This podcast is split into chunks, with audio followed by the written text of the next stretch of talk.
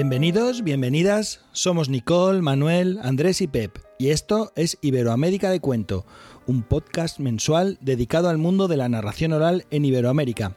Un podcast de la red de podcast Emilcar FM.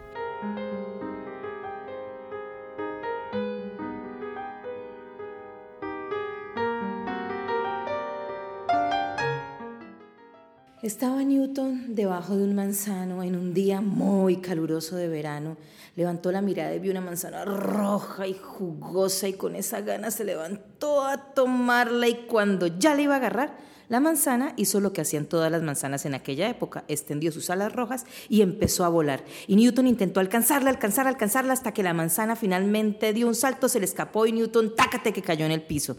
Quedó aporreado, embarrado y muerto de rabia. Caminó hacia su escritorio, sacó su pluma y escribió una a una las leyes de la gravedad para que las manzanas nunca más volvieran a volar.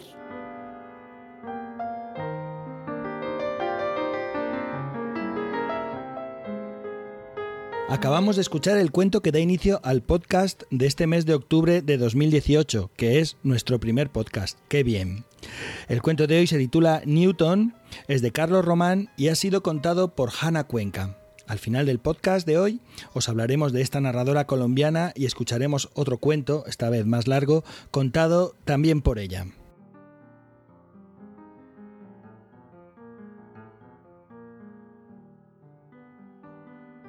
Hoy, que es nuestro primer programa, vamos a comenzar presentándonos. Este equipo está formado por Nicole, eh, por Andrés, por Manuel y por Pep, que soy yo. Y si os parece, brevemente, cada uno de nosotros os vamos a contar qué tenemos que ver con los cuentos contados. Nicole, desde Chile, hola. Hola Pep y eh, hola a todos y todas las que nos escuchan en distintas partes. Yo soy Nicole Castillo y les estoy hablando desde Santiago. Soy narradora oral de la compañía La Matriosca y también trabajo en la Escuela de Literatura y Oralidad Casa Contada.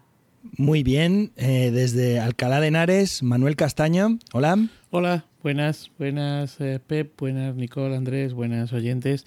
Pues nada, encantado de, empezar con este primer capítulo de Iberoamérica de Cuento. Soy Manuel Castaño, junto con Carmen Fernández, eh, formo parte de Legolas Colectivo Escénico contamos cuentos eh, a dos voces y esto es lo que nos une al mundo de, la narración oral, así como otras actividades vinculadas también a este mundillo. Y les hablo pues desde la cuna de Cervantes, desde Alcalá de Henares. Bueno, muy bien. Tenemos también en Santiago de Chile a Andrés Montero. Andrés. Hola, ¿qué tal? Pep, Manuel, Nicole, que estoy al lado de ella. Eh, yo soy Andrés Montero, soy escritor y cuentero, como decimos por estos lados.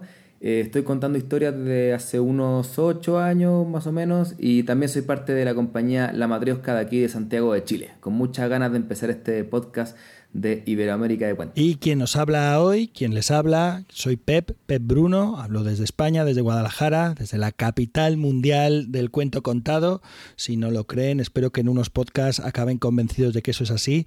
Llevo 24 años contando cuentos, viviendo del cuento y disfrutando de la palabra dicha. Y una vez presentados los artífices de este podcast, es el momento de contaros brevemente cuál va a ser la estructura que pretendemos seguir programa a programa. Y esta es la primera tarea que le hemos encomendado a Andrés y a Nicole. ¿Os parece? ¿Nos explicáis, nos contáis brevemente eh, cómo van a ser las estructuras eh, de los programas que vayamos haciendo a partir de este? Sí, Pep, aquí te contamos un poco de todas las secciones que tendrá el programa. Primero Iberoamérica de Cuento tendrá diversas secciones. Comenzaremos siempre con un cuento breve a cargo de algún narrador o narradora que al final nos regalará otra historia un poco más larga. Después de eso vamos a tener una entrevista larga a algún narrador o narradora de cualquier país de Iberoamérica. Luego viene la sección Espacios de Cuento, donde hablaremos de festivales, de encuentros y de cualquier tipo de programación estable de narración oral. En la siguiente sección vamos a conversar sobre algún tema particular que va a ser introducido por una pequeña entrevista realizada a alguna persona del mundo de la narración. Después del conversatorio pasaremos a la sección El cuento fuera de escena, donde escucharemos una entrevista realizada a personas de otros oficios que tienen propuestas de trabajo o de investigación relacionadas a los cuentos. Y ya hacia el final de cada programa tendremos la sección de recomendaciones. En primer lugar, recomendaremos en cada capítulo un libro y a continuación alguna web que esté relacionada, por supuesto, a la narración oral. Y como ya habíamos adelantado, cerraremos con un cuento más largo contado por el mismo narrador o narradora que nos regaló el cuento del comienzo. Bueno, perfecto. Muchísimas gracias. Creo que ha quedado claro, pero la mejor manera de aclarar eh, toda, eh, toda esta propuesta es comenzar a andar por ella. Y si os parece ya, sin más preámbulos, nos metemos en harina y empezamos con la entrevista en profundidad, que en esta ocasión pues la he hecho yo, eh, que tuve la fortuna de compartir días y festival en Medellín con el costarricense Rodolfo González y ahí aproveché para conversar con él. Esto es lo que grabamos.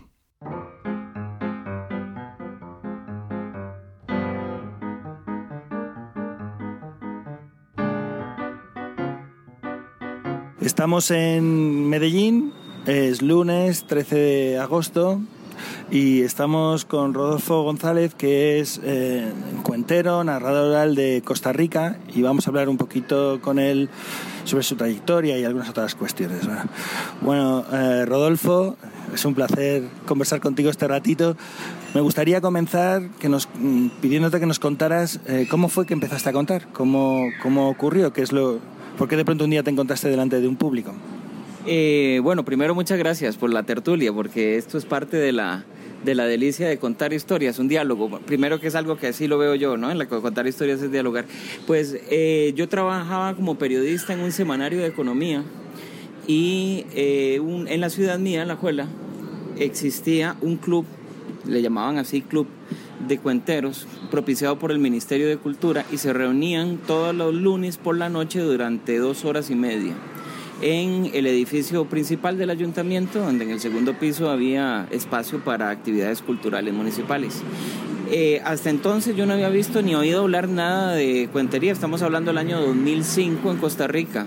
A pesar de que Francisco Garzón Céspedes había llegado en los años finales de los 70, principios de los 80 a Costa Rica y había empezado a trabajar con un grupo de personas que después eh, hicieron incluso su trabajo narradores no tanto dentro de Costa Rica, sino fuera, como Moisés Vendelewix, por ejemplo. Ana Victoria Garro también, pero Ana Victoria Garro eh, no, no hizo en esos años no hacía suficiente ruido como para que en el país eh, se enteraran de que hubiera un movimiento de, de cuenteros.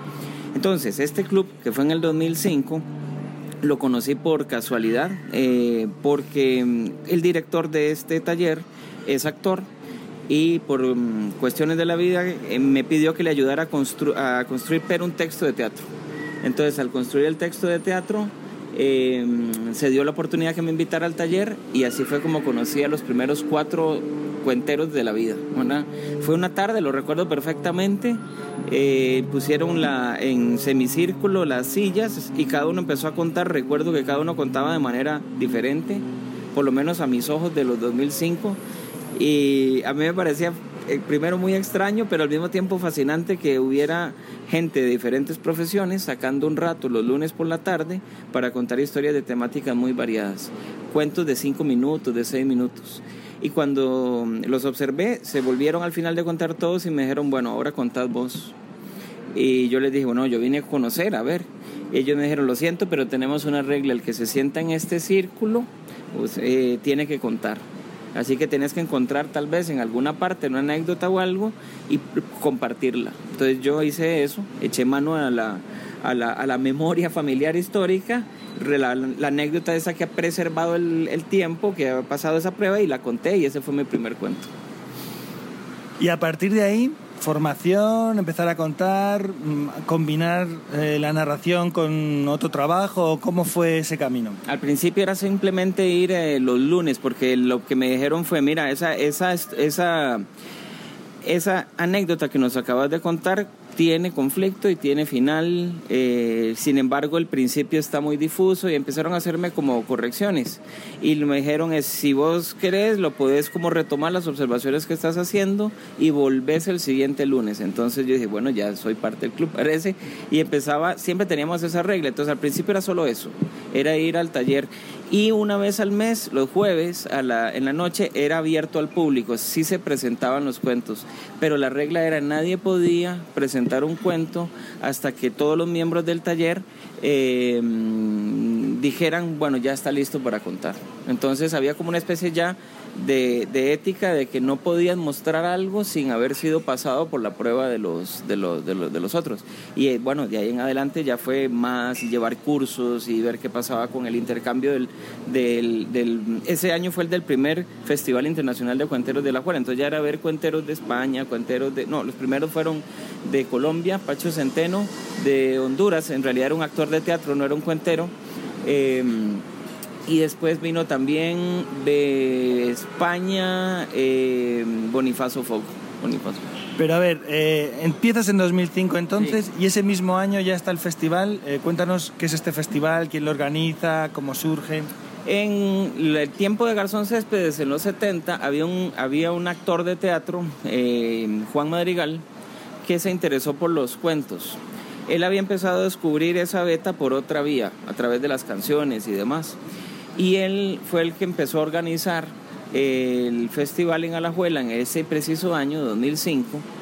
Eh, había organizado primero el taller, se llamaba Los Alaputenses, haciendo como un juego de, de palabras con, con, el nombre de la ciudad de Alajuela. Y fue primero el taller, digamos que el taller empezó como 2002 y el primer festival empezó en el 2005. El festival se dio porque a Juan sí lo habían invitado a Colombia, él había observado lo que, lo que se hacía en otros países y él, él eh, empezó a, ver de qué manera financiaba en Alajuela la, la traída, la llegada de los cuenteros que pudieran mostrar a la ciudad cómo este, este oficio, este arte existe y se hace en otros países. Entonces, en el 2005 eh, coincide el inicio de este primer festival, que eran tres cuenteros, tres cuenteros en una ciudad muy pequeña, unos 200 mil habitantes, pero estamos hablando de que el festival en realidad se daba entre seis cuadras prácticamente. Un teatro, un teatro y un salón, eso, eso era lo que había. El primer festival se hizo en un auditorio de 270 personas y alimentado un poco por el público que solía ir los jueves de cada mes, eh, fue el, el el público original a esto. Se creó un gusto muy grande por esto el festival, se logró convencer al, al municipio de financiarlo el año siguiente y así sucesivamente eh, hasta, hasta hace 13 años, más o menos, duró, llevamos 13 años pues con ese festival. Has hablado de, has hablado de Juan Madrigal. Eh, yo creo que fue en 2005 que estuve yo en Costa Rica contando en la FIA uh -huh. y me quiere sonar que había un narrador que era un tal Juan Cuentacuentos, que quizás era, era el propio Juan Madrigal, uh -huh. eh, pero yo tengo el recuerdo de que en ese momento mmm, no había prácticamente nada en, en Costa Rica, ¿no? O, o, era como tú estabas diciendo, así como los inicios. Eh, no había nada formalmente, incluso en la Universidad de Costa Rica no existía eh, los talleres que hay ahora, ni tampoco existía el Festival Pura Palabra, eran los inicios. Eh, prácticamente el único que, que vivía de haciendo funciones de cuentos era Juan. Eh, y en el 2005, a, a partir del, del, Festival de la Juela, empieza como a mostrarse, porque obviamente es, eh, para los periódicos les pareció muy novedoso que existiera un festival de cuentería y el, y el principal eh, mmm, diario nacional junto con la televisora y demás, ¡pum!, visibilizaron que eso existía. Entonces creo que el 2005 es un punto de quiebre en Costa Rica para hablar de cuentería porque permite entonces a la gente de Heredia, de San José y demás ver que esa posibilidad existe. Entonces empiezan a nacer los grupos de cuenteros y un segundo festival.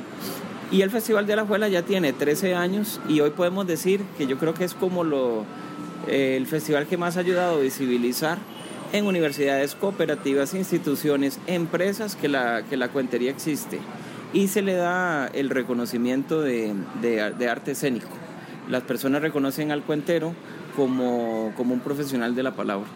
Pero ese reconocimiento, hemos, has hablado de prensa, uh -huh. eh, has citado de pasada también la universidad, ese reconocimiento es hasta cierto punto oficial, porque por ejemplo la formación también tiene como una validación de alguna forma desde la universidad o cómo es esto?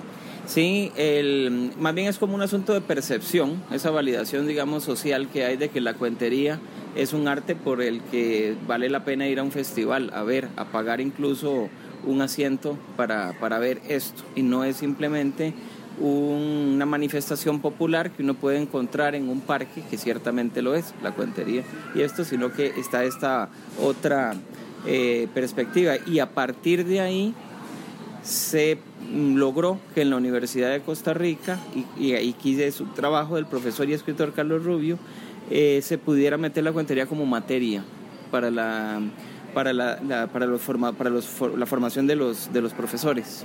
Entonces ya tenemos que eh, la Universidad de Costa Rica, que es la principal universidad pública del país, reconoce con código la cuentería como una materia oficial de cursos de carrera. Entonces ya ahí tenés una validación académica. Y en el caso de eh, Alajuela, como festival, sí ha habido como una conciencia de que no se improvisa, no es que, ok, ¿quién tiene cuentos? Subes el escenario, no, sino que tiene que pasar por un proceso, como por un filtro y por una formación. De hecho, como nació primero el taller y después el festival, el taller siempre mm, de Alajuela, el que se llamaba los, se llama los alaputenses, fue como creando la conciencia esa de que hay que formarse eh, tomando elementos del tomando elementos escénicos del teatro, por ejemplo, el mapa escénico, los niveles de importancia en el escenario, eh, si es necesario, digamos, el desplazamiento, eh, conciencia también del espacio, ¿verdad? Donde cuento, ética de la cuentería. Desde muy temprano, en el 2005, se insistía muchísimo en eso. y fue como, como paralelo el tema de, la formación, eh, antes incluso que el tema del espectáculo como festival incluso internacional. Entonces, eh, hemos hablado de Arajuela, de ese festival, de esos talleres, ese espacio de formación, pero imagínate que yo quisiera saber un poco, porque voy a hacer turista cuentero, eh, de cuentería en, Costa Rica, y ahora fuera para allá, y me gustaría saber qué festivales hay, cuántos festivales hay ahora mismo, así más o menos de, relevancia, algo no muy exhaustivo, algo sucinto, ¿no? Incluso... Mm, eh, podríamos hablar incluso de cuántos profesionales hay ahora, cuántas personas hay en Costa Rica, más o menos, que estén viviendo de contar cuentos. En Costa Rica debe haber cinco personas, si acaso, que viven del cuento, eh, como principal fuente de ingresos, aunque siempre lo van a complementar con algo más. Casi que conozco únicamente a dos personas, Ana Coralia Fernández, que vive 100% del cuento, y Michael, Michael Lumaña, que también vive 100% del cuento. Es muy extraño para un país tan pequeño como Costa Rica. ¿Cuántos habitantes tiene? Costa Rica tiene 5 millones de habitantes en 51.100 kilómetros cuadrados. Es decir, la población de Medellín solo, de lo que nos hablaba Jota, que era 4 millones y resto de habitantes, casi que podría ser suficiente para llenar mi país. Entonces no es como muy habitual poder vivir, digamos, del, del cuento. Sin embargo, Em, son las, principales fuentes de trabajo de los cuenteros son las escuelas y los colegios, eh, con su agenda pedagógica del año que, que, va mezclando, qué sé yo, Día del Libro, Día del Niño, em, promoción de la lectura para profesores de literatura o de español. Y mm, casi que, por ejemplo, el caso de Ana Coralia Fernández, ella todas las semanas tiene funciones en escuelas y colegios. Hay países en los que no es permitido la contratación directa de un liceo o de un colegio a un cuentero, porque en el caso de Colombia creo que es así. En el caso de Costa Rica es completamente independiente. A mí por lo menos como, como cuentero me, me sirve mucho el hecho de que soy periodista y también soy historiador porque vinculo eh, los cuentos con la temática de los estudios sociales. Y no hay cuenteros que hagan eso en Costa Rica. Entonces, para resolver el tema de analizar un libro que tenga que ver con un periodo histórico, las escuelas y colegios eh, me contratan a, a, mí. Entonces eso es como una especie de línea de trabajo en cuentería. Pero bueno, estamos hablando de que no más de cinco cuenteros en una población de 5 millones viven 100% del cuento. Porque sí hay otra gente que compatibiliza su trabajo con la cuentería, pero que por la mañana hace una cosa, por la tarde, y que puntualmente puede ir contando, ¿no? Esa es la norma. De hecho, Juan Madrigal, Juan Cuentacuentos, que por lo menos en Costa Rica es el referente de la cuentería y es el promotor cultural que la ha impulsado en, en, las instancias públicas y en los medios, él no vive 100% de la cuentería. Eh, él trabaja en el Ministerio de Cultura como promotor cultural, tiene un sueldo de eso y tiene obviamente muchísimas funciones, pero no se dedica 100% a, a la cuentería eh, como fuente de ingreso. Y además de Alajuela, ¿tenemos algún otro festival o algún otro espacio de referencia? En San José, ah, en la universidad, dos personas de Medellín, eh, Franco, Fernando Franco, que fue alumno de J. Villaza, no en tiempos de viva, palabra, pero sí como, como cuando J. Villaza tenía trabajos más enfocados en el teatro que en la cuentería. Entonces un alumno de él eh, viajó a Costa Rica y como conocía todo el fenómeno de la cuentería en Colombia, empezó como a replicarlo eh, de la misma manera. Por ejemplo, replicarlo en la universidad como él lo hacía, en la Universidad de Antioquia. Y mm, empezó entonces a contar en las horas libres al mediodía en plazas abiertas famosas de la universidad, una que se llama el Pretil, y entonces él decía cuentos, cuentos, y empezaba así, casi que pasando la bolsa, pero era una manera de decirle a la población que eso se podía hacer, que existía la cuentería. Eso le permitió a él entrar en los fondos de extensión cultural de la universidad y tener una especie de taller abierto a todos los estudiantes de la universidad que quieran matricularse, independientemente del curso formal que está en la Escuela de Pedagogía. Son dos cosas diferentes. Hay un taller pagado por la U que lo lleva Fernando Franco y está el curso formal que lo lleva este escritor y cuentacuentos que es Carlos Rubio. Pero del taller surgió un festival que se llama San José Puro Cuento, que está muy vinculado a esa actividad universitaria. San José Puro Cuento eh, como que ronda el espacio universitario, entonces las salas de contar son eh, salas de la universidad o de mm, lugares de yoga, por ejemplo, que están cerca de, del, lugar y algunos teatros de la ciudad de San José. Entonces prácticamente solo hay dos festivales en Costa Rica, San José Puro Cuento y Alajuela Ciudad Palau. Bueno, centrémonos un poquito en tu trabajo. Sí, el taco que hay abajo, que no dejan de sonar bocinas y, pitos y de todo. Bueno, centrémonos un poquito en tu trabajo. Ya nos has dado una pincelada hablando de lo que es tu trabajo en la línea histórica. Eh, es algo particular. Yo no sé si tú has visto algún otro cuentero que trabaje de esta manera y explícanos en qué consiste un poco más detallado y también eh, cómo es la pauta tuya habitual de trabajo. Yo, bueno, mm, sin duda la historia me, mm, me surge mucho de, como fuente de trabajo porque eh, primero me molesta mucho la historia oficial, ¿verdad? Aquí no, no he trabajado mucho ese tema por razones obvias, ¿verdad? Trabajo temas muy, muy, muy puntuales de la historia de mi país que tal vez no tendrían el contexto adecuado en otro país, pero ya de por sí eh, la molestia por la, por la historia oficial eh, me, me, invita creativamente a buscar las fisuras del, del discurso histórico.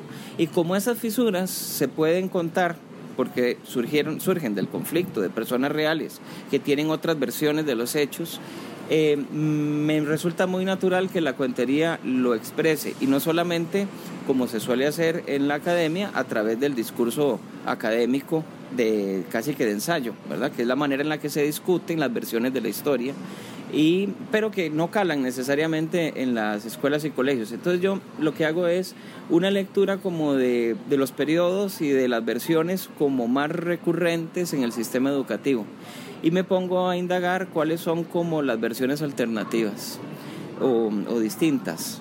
Em, y a partir de ahí eh, me van surgiendo relatos eh, reales de, de, estas versiones que yo puedo compartir con el público.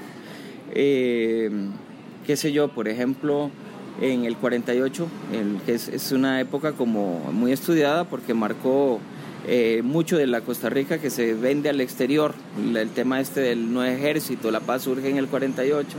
Hay una versión que es muy oficial, casi que pesa mucho, que es la versión de los ganadores, de cómo ellos pacificaron el país, construyeron la democracia, que se la querían robar, pero han silenciado eh, la, la matanza que hicieron de los líderes opositores, especialmente los comunistas. Entonces ahora han empezado como a salir relatos de asesinatos expresos, ejecuciones que mandó a hacer el, gobierno. Entonces, eh, algunos de estos relatos incluso me sirven a mí porque la línea que yo sigo de trabajo, me di cuenta después de buscarlo, generalmente era la visión de, la, de, las, de las historias a partir de lo, la, infan, no sé, la mirada de la infancia.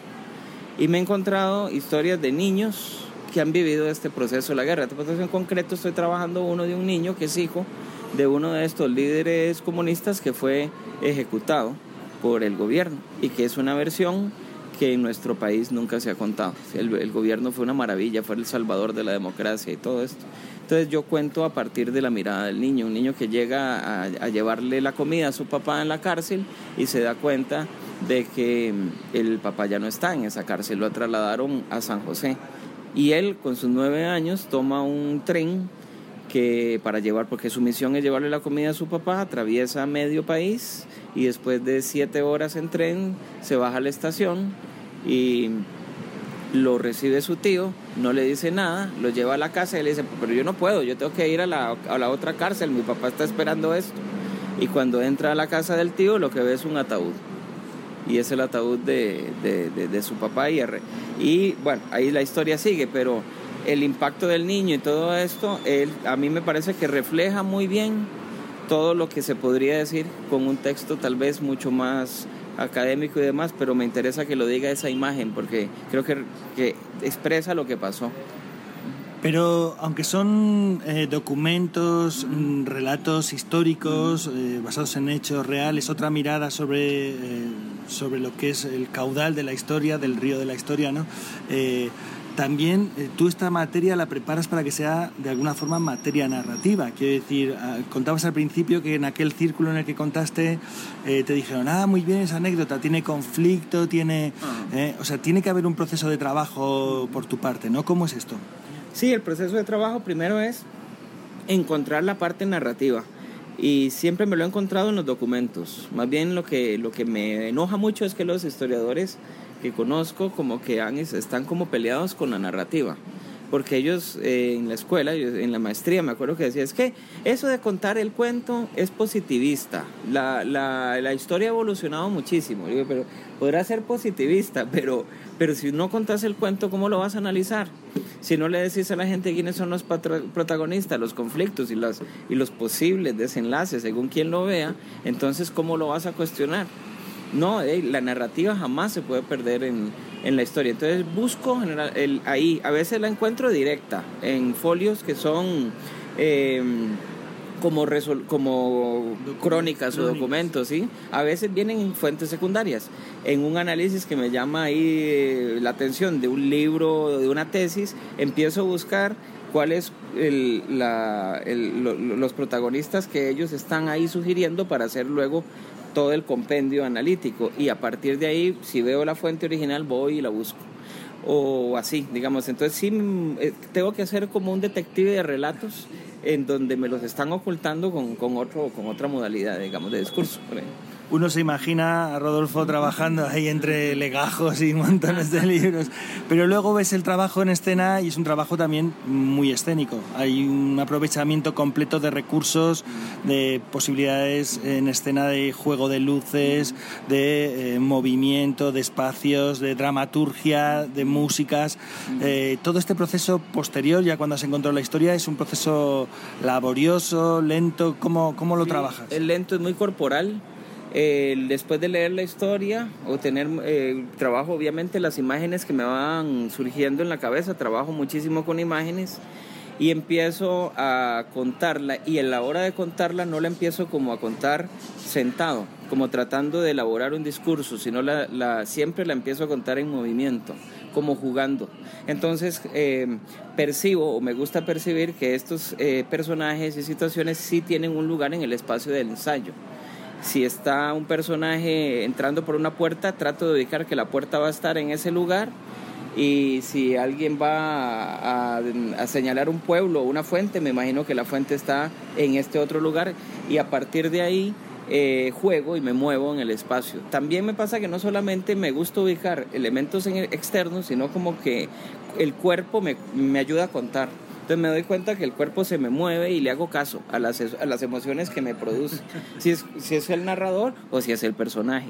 Y la voz, me gusta la voz, me gusta usar mucho los brazos, el torso. Después tendré que limpiarlo. Pero en ese momento no me importa. El primer momento es jugarlo.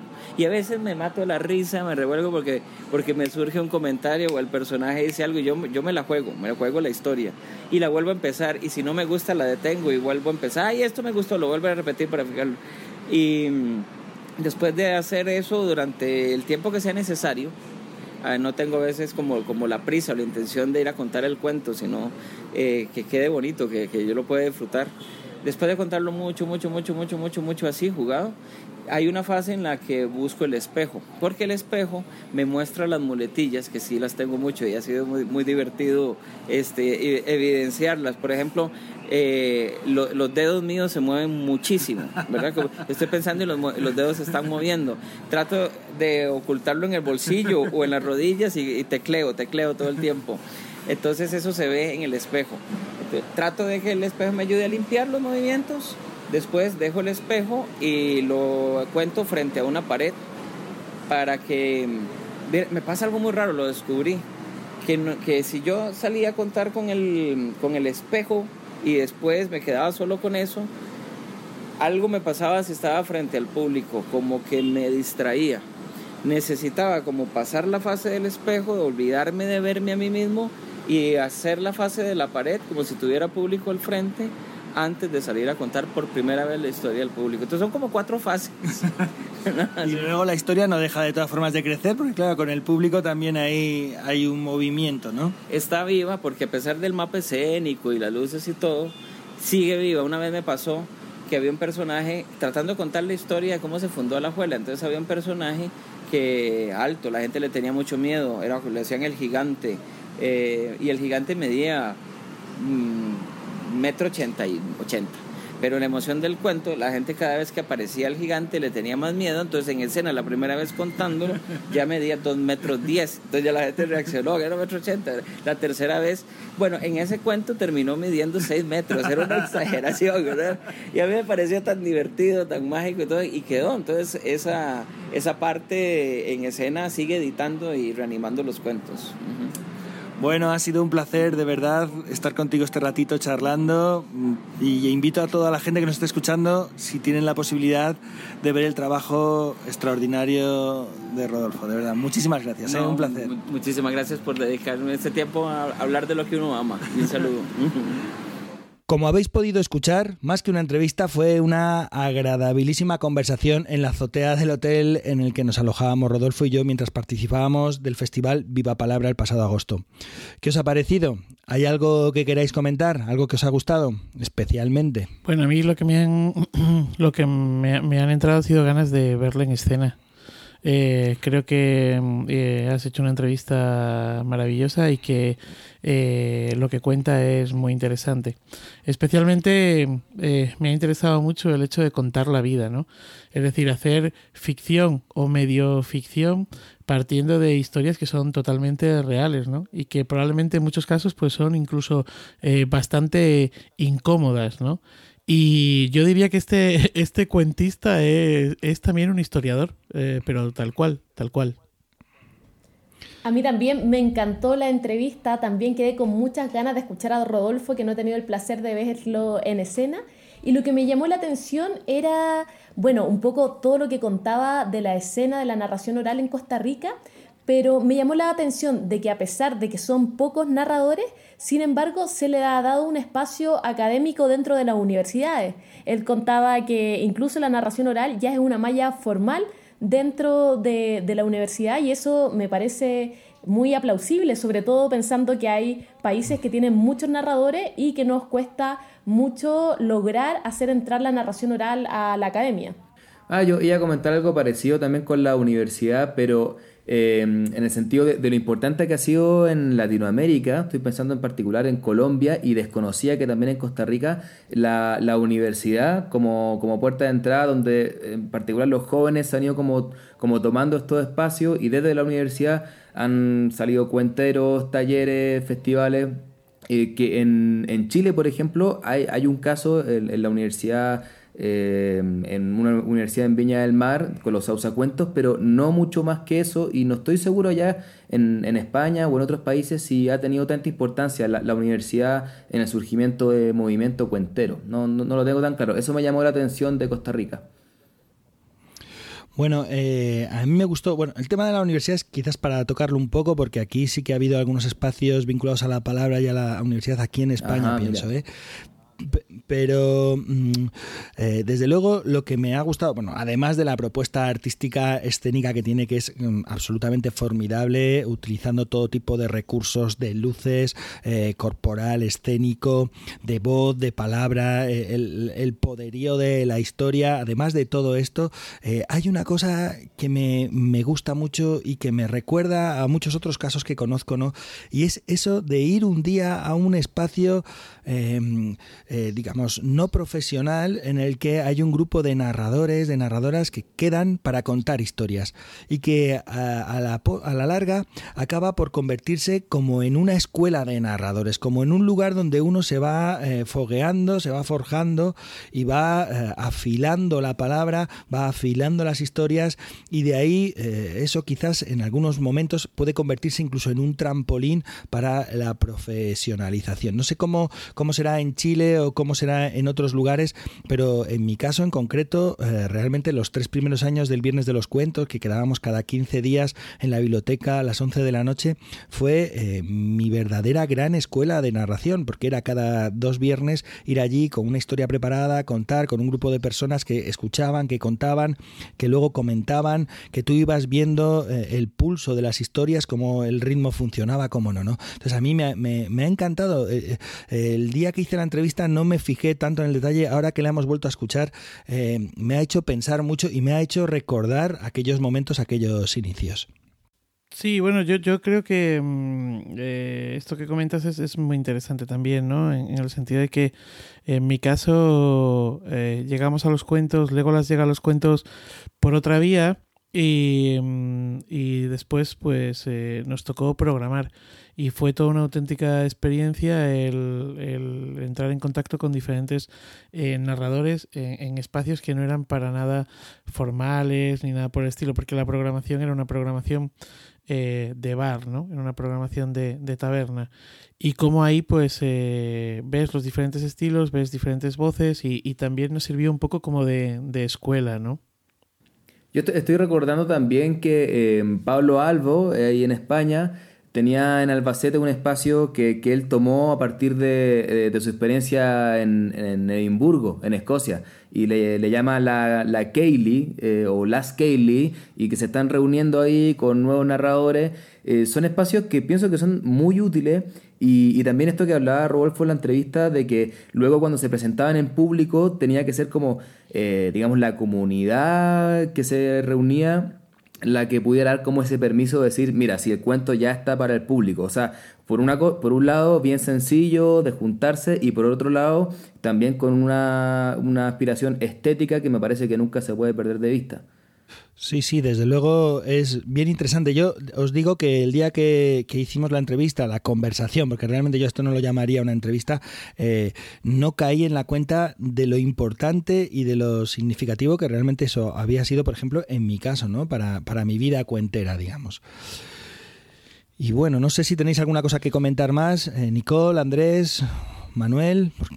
Bueno, yo con respecto al tema, solo como la- lamentar que en Chile no existen estos espacios un poco laboratorio. Eh, estamos formando muchos espacios escénicos en restaurantes, en bares, pero donde muchas veces la gente, luego de haber tomado un primer curso, ya se empieza a presentar delante del público y nos faltan estos espacios en donde podamos reunirnos entre cuenteros a ver el trabajo del otro, analizarlo. Eh, me dan muchas ganas de, de comenzar con algo así y ver lo productivo que podría ser para el oficio mismo. O sea que sin quererlo, Rodolfo ya nos dejó una tarea, parece.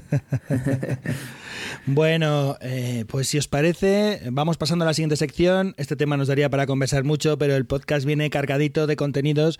Ya veréis, nos encanta. eh, traemos un montón, la mochila siempre llena. Así que eh, vamos a dejar esto. Seguro que saldrá en algún otro programa más adelante. Y nos vamos a meter en espacios de cuento. Y comenzamos con este completo reportaje que ha hecho Manuel, que incluye una breve entrevista, además, a Carmen y Alicia, bibliotecarias de Las Rozas.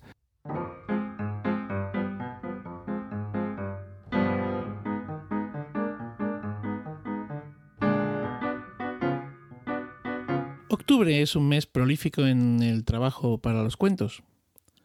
Arrancan las programaciones más o menos estables de las bibliotecas y otros espacios, y en el caso de España se celebran seis festivales que casi casi son simultáneos.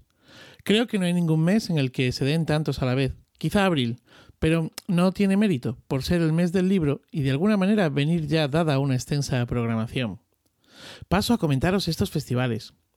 El más joven o los dos más jóvenes de todos son Cuentos del Viento y Andévalo. Los dos se producen en estos días en Andalucía. El primer festival de cuentos del viento nace este mes en Conil de la Frontera, un festival al borde de la naturaleza, donde historias, paisajes y artistas convivirán durante unos días de cuento, sesiones para adultos y familiares, en bibliotecas, plazas y salas de exposiciones, y la tapa del cuento, una ruta de cuentos por los bares de Conil. Se completa con actividades de artesanía y talleres. Andévalo. Como decía, junto con el anterior, pues el más joven de todos. Acaba de nacer también. Es un andévalo de cuentos. Nace como un ciclo de narración oral, quizá no tanto como festival, pero nace con buen pie. El Andévalo es una propuesta de oralidad, en el que los recuerdos de las personas mayores de los pueblos del Andévalo, una comarca de Huelva en Andalucía, se transforman en cuentos que conforman los espectáculos de narración oral. Dichos espectáculos los llevan a cabo narradoras y narradores profesionales. Es decir, primero se recogen las historias, chascarrillos y decires de los informantes, y después se transforman en historias contadas por un narrador oral. De esta forma, las historias realizan un viaje circular desde la memoria de las personas mayores al público asistente a esos espectáculos, pasando, lógicamente, por el tamiz y la creatividad de los artistas. Paiporta. En Paiporta nos encontramos el Festival Mont de Contes de Paiporta. Va por su tercera edición. Paiporta es una localidad valenciana. Cada año tiene un país invitado. Este, este año es Camerún. Y como representante tendrá al narrador Bonio Fogo. Este mes de octubre la palabra invade los espacios públicos de Paiporta. Más de 20 sesiones de cuentos que se completan con una exposición bajo el título de Niñas Valientes. 10 cuentistas en escena. Una compañía de títeres y otra de cabaret son los encargados de este festival de cuentos y otras disciplinas. Palabras al vuelo se celebra en Lanzarote. Es el, el cuarto de estos festivales. Nació hace cinco años se desarrollan espacios más o menos convencionales como centros escolares, la escuela de idiomas, bibliotecas o teatros y en otros espacios insólitos como cuevas volcánicas, bodegas o un catamarán, sin olvidar las extensiones del festival aquellos lugares en los que el público puede tener dificultad para acceder a las funciones, como el centro penitenciario, la residencia de mayores o la planta infantil del hospital.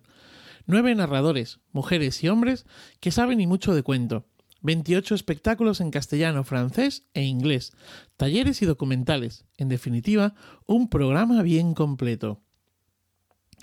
Moon de Mods tiene nueve años de vida y es el festival de narración oral que se celebra en la ciudad de Barcelona. El festival se desarrolla en bibliotecas, centros cívicos, centros culturales, salas de arte, salas de teatro privadas.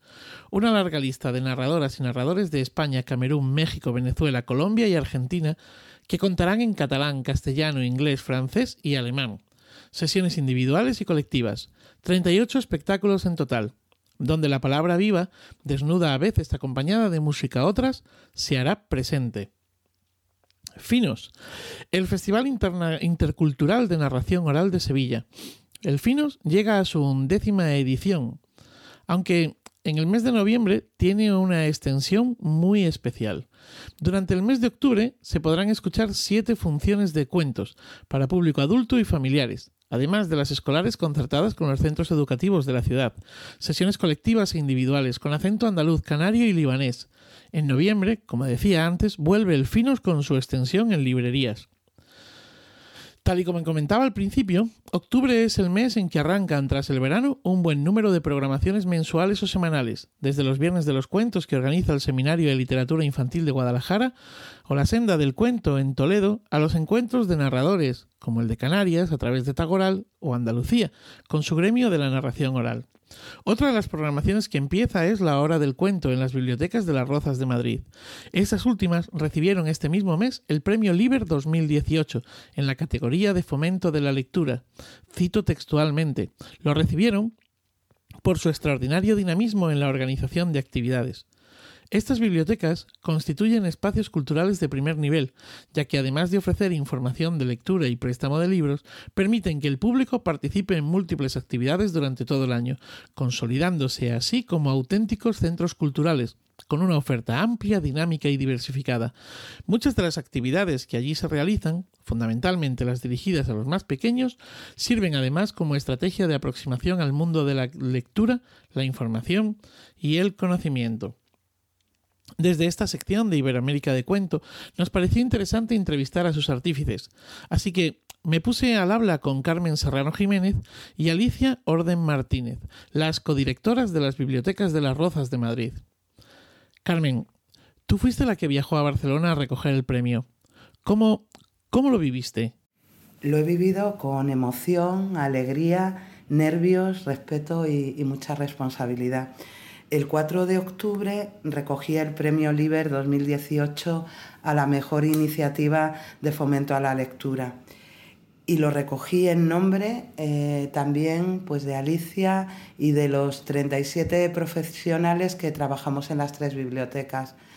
Somos un equipo que, que buscamos eh, la calidad en el servicio bibliotecario, pero además la calidez en el quehacer diario. Alicia, este premio no es al trabajo de este último año, ni siquiera es vuestro, de las dos, quiero decir. Es un premio a una trayectoria y a un equipo. ¿Nos puedes hablar de ello, de esa trayectoria, de ese equipo? Nada sería posible sin, sin un equipo detrás. Los trabajos, y sobre todo los trabajos en biblioteca, nunca es una persona. Siempre puede haber líderes, puede haber, pero sin, sin gente detrás que crea en el trabajo, que esté, que esté apostando también por lo que tú apuestas, es muy difícil conseguirlo. Eh, nosotros somos, pues como ha dicho Carmen anteriormente, eh, un equipo de, de 39 personas, un equipo unido, un equipo que tiene sus diferencias en sus momentos, pero es un equipo que trabaja junto y que trabaja por unos, unos objetivos comunes que son sobre todo eh, el público. Somos una biblioteca pública y como tal eh, es el público que viene todos los días quien nos hace, quien nos da ese ánimo para, para estar ahí día a día, en su trato, en las actividades, en, en lo que vemos para, para, ofrecer y en lo que ofrecemos. Entonces, eh, bueno, sin ellos no, sin todos ellos y todas ellas, bueno, en realidad somos más chicas que chicos, eh, no hubiera sido posible. La trayectoria es que muchos de nosotros llevamos ya hasta más de 25 años trabajando en, en la biblioteca eh, y casi el grueso de los más recientes ya llevan 10 años. Tenemos también incorporaciones más nuevas, pero somos un equipo ya muy, muy consolidado y que, tiene, y que ya tiene muy claras los, nuestros objetivos, que siempre es el público. Creo que cuando en el oficio de los cuentos nos enteramos del reconocimiento, nos llenamos todos de alegría y muchos pensamos que era más que merecido. ¿Qué lugar ocupa la narración oral en vuestro trabajo? La narración oral para las bibliotecas de las Rozas ha sido y es un regalo. Es nuestra actividad estrella.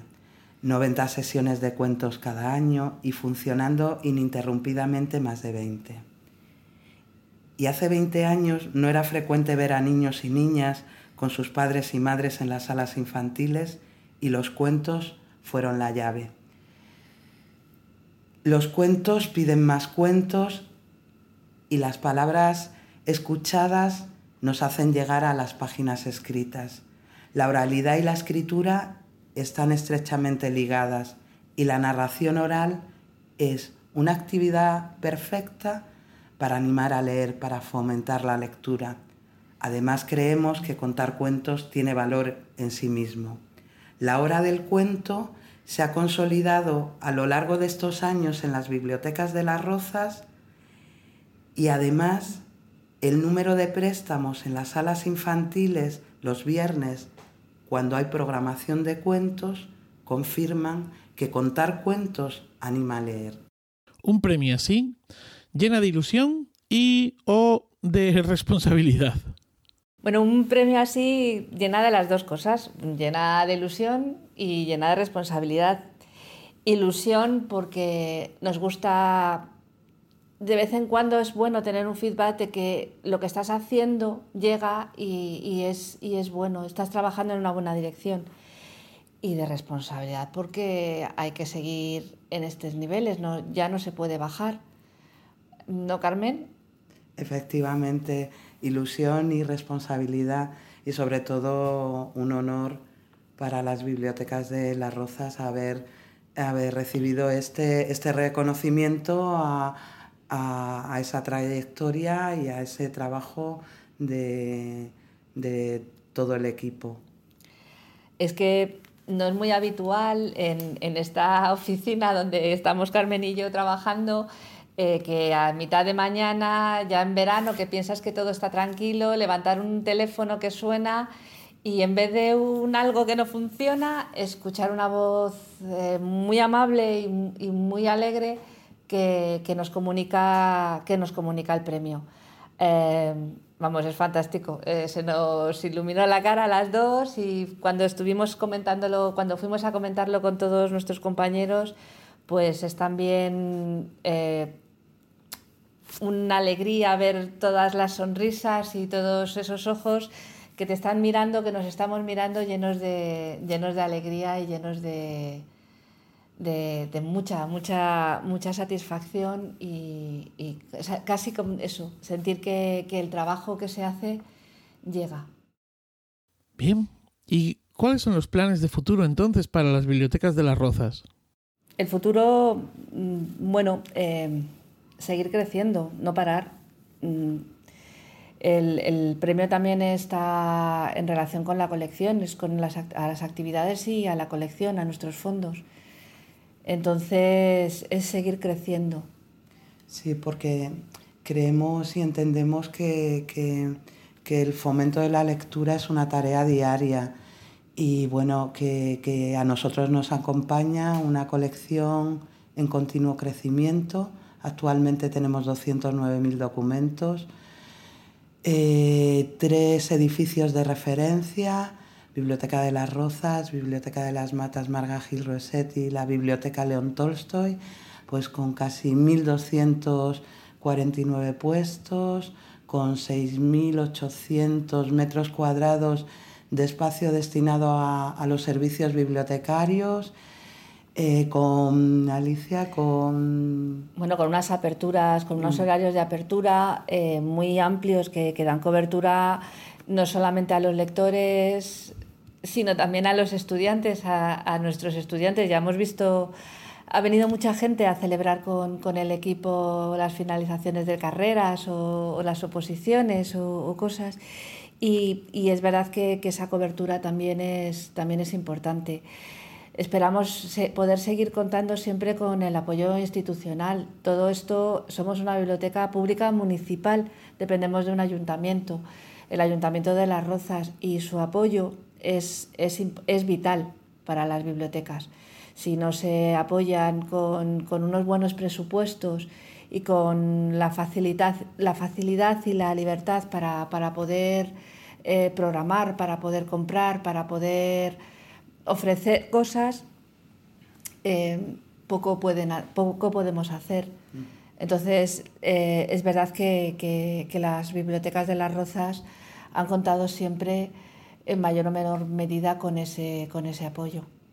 Y, es importante em, em, el grado de implicación que tienen las bibliotecas en el municipio de Las Rozas. Dos tercios de la población tienen carné de biblioteca. Y, comentar también que el año pasado casi 600.000 usuarios visitaron eh, los tres centros.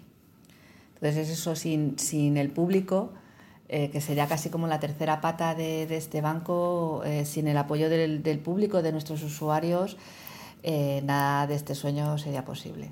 Porque ellos son los, ellos son los que nos, los que nos hacen crecer y desde luego este premio, si es de alguien, es de, de los usuarios de las bibliotecas de las Rozas. Pues eso, a seguir creciendo.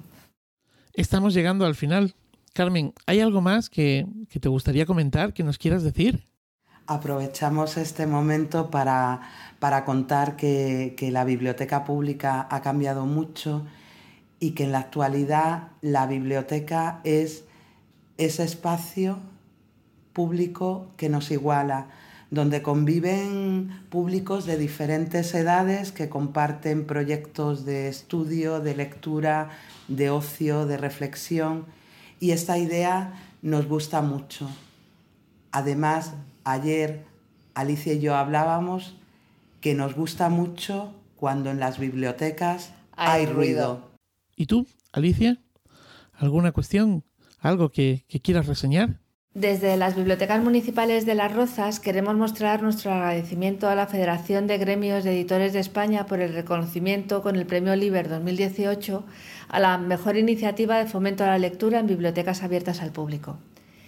El jurado ha concedido este premio a las bibliotecas de Las Rozas por la coordinación de las tres bibliotecas, su extraordinario dinamismo en la organización de actividades y su fondo bibliográfico.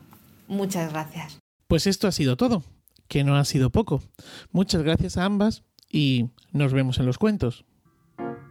Andrés conversó con Maribel, del otro lado de la cordillera, para que le hablara de los 50 que cuentan. Escuchemos en qué consiste esta insólita y multitudinaria actividad.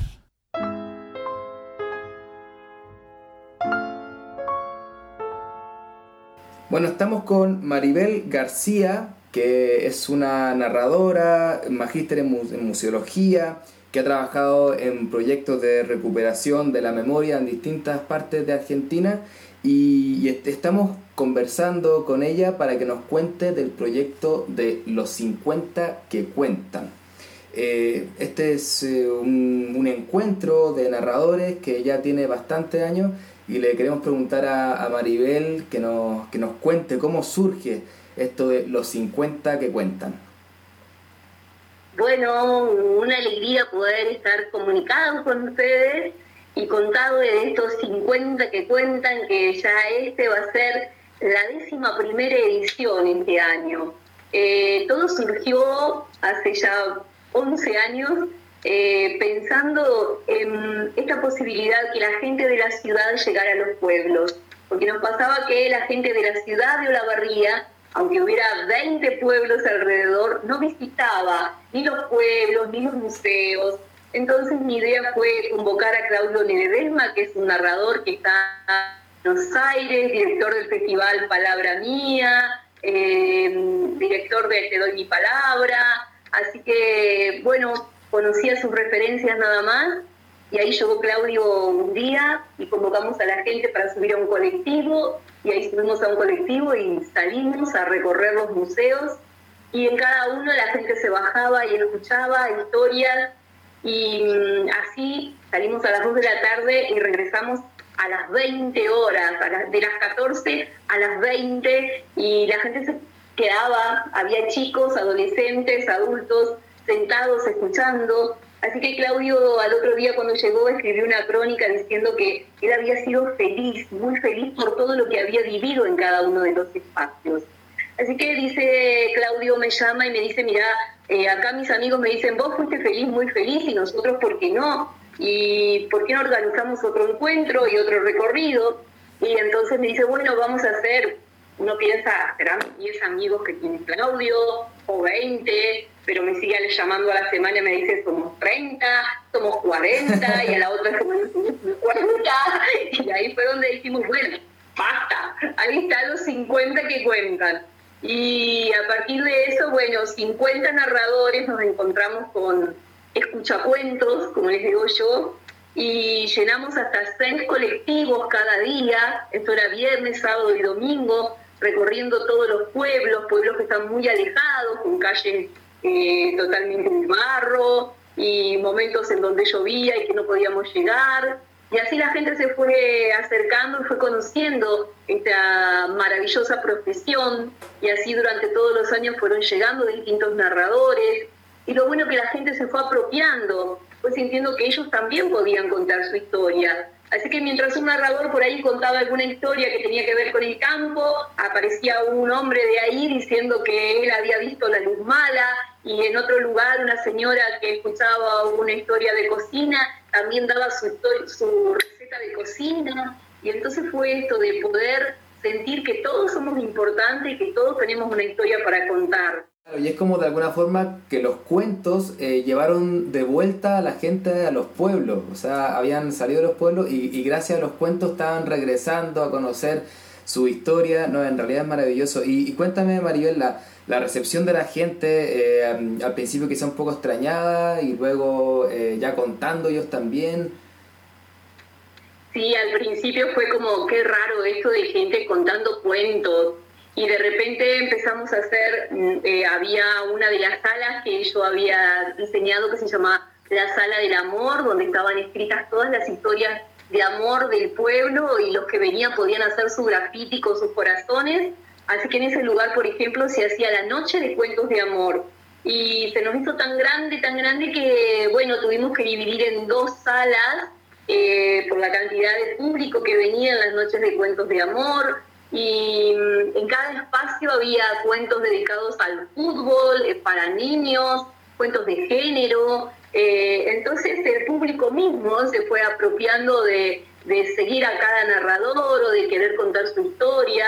Los chicos entonces se preparaban con cuentos para contar cuando llegaban los narradores.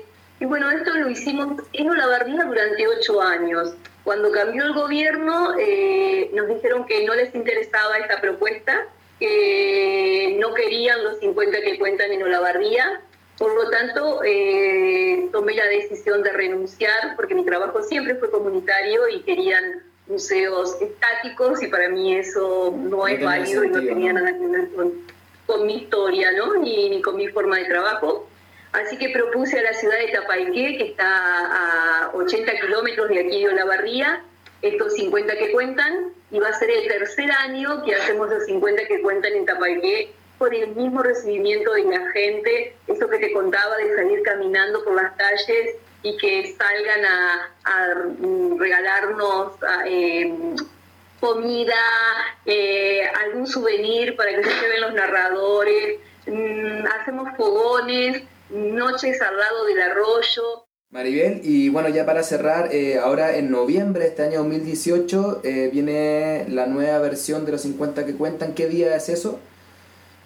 Es jueves 1, viernes 2, sábado 3 y domingo 4 de noviembre. Todos esos días vamos a tener... ¿Cómo? ¿Y cuántos narradores vamos a tener este año? ¿Más de 50? Este año vamos a tener, te lo digo, 120 narradores. Opa, no te creo. Increíble. 120 que cuentan. Bueno, el nombre igual se mantiene ya. El, nombre se mantiene y lo multiplicamos nada más, le haremos el por dos y, ahí estaremos. Así que bueno, es una, una buena posibilidad para encontrarnos todos, para escuchar cuentos y para pasarla de lo mejor. Quien se quiera conectar, en el Facebook hay una página que se llama Narratón 50 que cuentan o a la mía misma de Maribel García o a mi correo maribelmuseos.com. Perfecto, muchas gracias Maribel, felicitaciones por todo el trabajo que hacen y que sigan los 50 que cuentan muchos años más. Muchas gracias y esperamos tenerlos dentro de un tiempo a ustedes cuando quieran venir y muchos éxitos también para este emprendimiento. Me causa mucha alegría que, que la gente de distintos puntos siga también confiando y creyendo en la narración oral. Buenísimo, muchas gracias y hasta la próxima.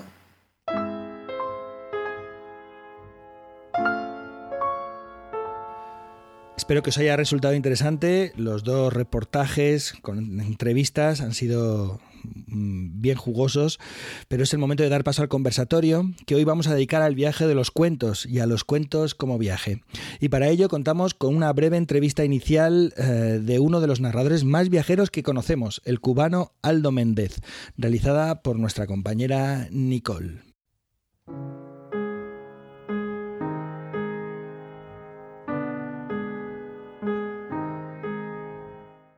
Nos encontramos junto a Aldo Méndez, narrador oral profesional, eh, cubano. Hace 18 años, eso sí, reside en España y hace 7 años está viajando, vivificando las palabras por distintos países de América Latina, Europa, también ha visitado África. Y es precisamente de eso de lo que vamos a hablar hoy día, de qué es para ti, Aldo, el viajar en cuentos. Eh, es muy curioso porque ya para mí es casi como una razón de ser. Porque cada encuentro hace que cada historia sea nueva, cada mirada hace que cada historia sea nueva. Y ahí te vas percatando, para mí ha sido importante de, la universalidad de las palabras, de, la universalidad, universalidad de las temáticas, de las preocupaciones eh, afectivas, existenciales, poéticas hasta humorísticas y, sensuales del ser humano, ¿no? Y creo que lo más bonito es eso, eh, intentar eh, acoplar tus ganas, tu discurso a la escucha y a ese discurso que percibes en la mirada del otro. Ha sido un aprendizaje muy enriquecedor, sobre todo porque me ha obligado a centrar los matices de mi voz y a definir muy bien el para qué cuento. ¿Para qué cuento? Y eso creo que el viajar te lo define porque a la larga tienes que construir un discurso muy honesto y muy auténtico que le permita al, al que comparte contigo la historia, en este caso quien la escucha, que la, que, la, que la construya contigo, que la reinvente contigo y que forme parte del proceso. ¿Nos puedes hablar un poquito de los diferentes públicos? Algunas cosas que tú veas que son diferentes, no sé, entre el público europeo, entre el público eh, del Caribe, del público de, Sudamérica. ¿Cuáles, ¿Cuáles serían las características de, cada público? Hay de todo, hay de todo. Por ejemplo, eh, en España, dependiendo de las zonas, el público es distinto. En España cambia mucho, eh, sobre todo teniendo en cuenta los ámbitos en los que se cuenta, cuando cuentas en una biblioteca, cuando cuentas en un colegio. Sin embargo, en Latinoamérica, eh, eh, en Colombia, por ejemplo, el público de Medellín es uno, el público de Bogotá es otro, el público del Caribe es otro. Dentro del Caribe hay muchos públicos, el público del eje cafetero es otro, que el público caleño es otro. En Chile, yo he estado fundamentalmente en Santiago y en, y en Valpo, y son públicos totalmente distintos, porque el público está eh, condicionado, permeado, definido por las propias características de la urbe que habitan, ¿no? Y, por los hábitos que tienen y por los cuenteros que han escuchado. Entonces es súper curioso cuando llegas a un país donde la oralidad está viva, latente. Es muy interesante cuando llegas a un país donde la oralidad es algo como virgen, como algo que está empezando a redescubrirse desde este concepto, porque la oralidad siempre estuvo y estará espero afortunadamente, pero notas cuando hay un, cuando hay un público mm, que ya tiene la oreja predispuesta al cuento, cuando hay un público que tiene la oreja contaminada por otras maneras de decir y de contar, y cuando hay un público que se está redescubriendo con ese, con ese modo de compartir eh, la vida, de compartir las ilusiones. Entonces me llama sobre mucho la atención eso, que en, en una misma ciudad, en diferentes barrios, regiones, la escucha es totalmente distinta. El cuento tiene otra fuerza, tiene otros matices, tu voz adquiere otras dimensiones, es súper curioso. Lo que más me llama la atención es eso, cómo eh, la, circunstancia vital de los entornos hace que el cuento eh, fluya o se estanque o florezca de una manera determinada. Y en ese sentido, ¿hay algún tipo de cuentos que funcionen mejor para alguna zona? Por ejemplo, cuentos populares, eh, no sé, yo sé que en Argentina, por ejemplo, el público eh, disfruta mucho más de la literatura, porque es un público más literario. ¿Cuál ha sido tu experiencia al respecto? Mira, yo siempre digo que, que hay, eh, que no se puede olvidar el cuento popular, el cuento tradicional, el cuento por la estructura que nos da. Y no se puede olvidar el cuento literario ni la narrativa por todo el universo, los universos que construye y, esos nuevos universos contemporáneos. Pero el cuento popular bien contado es siempre infalible. para todos los públicos. Para todos los públicos. El cuento popular siempre tiene algo que es honesto, que es cercano, que está desprovisto de alaracas, de, de, de ruidos, de, aditivos. Sin embargo, el, el, el cuento literario, cuando está bien sustentado, cuando está bien trabajado, cuando el, que lo elige y lo escoge lo, hace a conciencia y no lo agarra con pinzas, es también muy eficaz. Entonces yo creo que si bien el cuento popular tiene una estructura que hace que sea fácil su comprensión a nivel de dinámica, el cuento literario cuando está bien respirado, bien asimilado, bien construido, puede ser también súper eficaz. Entonces yo creo que también depende de los entornos, ¿no? En entornos más populares, en personas, en entornos donde la gente esté más cercana a la literatura, entonces yo creo que también eso influye en, el tipo de cuentos a, elegir, a contar. Bueno, y, dentro de toda esta dinámica que es viajar contando cuentos, como decía en un comienzo, ha sido parte de tu crecimiento y de tu formación. Eh, ¿En tus planes está seguir proyectándote eh, en los viajes o espera en algún momento asentarte en algún lugar y, a construir desde ahí el trabajo? Yo ya no puedo parar. Quiero, a veces quiero, sobre todo me gustaría tener un, espacio itinerante de investigación e formación en países con los que tengo vínculos muy fuertes como eh, México, Cuba, Chile, Colombia, Perú. Pero trabajar eh, eh, la búsqueda de, esos matices, de esas tonalidades, de esa necesidad que hay realmente de rescatar y poner la oralidad en un espacio. Me interesaría mucho trabajar con niños y con adolescentes, no para formar no para trabajar una oralidad artística, sino para trabajar la oralidad como un recurso, como un recurso de crecimiento personal, como un vehículo para las relaciones interpersonales, como un vehículo para la formación de conciencias. Entonces, podría parar, pero debería parar. Pero yo creo que mientras siga conociendo gente que me, que me sostenga, que, que, me permita como que, que seguir eh, profundizando en lo que quiero y en lo que soy, pues yo creo que no, no pararé. Bueno, muchas gracias Aldo por compartirnos un poco de tu experiencia y porque también nos motiva a todos los que transitamos este camino a seguir abriendo búsqueda y a seguir haciendo trabajo no solo en territorio en específico, sino en ir abriendo fronteras. Pues gracias especialmente a ustedes que son una de las casas, la casa contada que me ha abierto puertas aquí en, en Chile. Muchas gracias.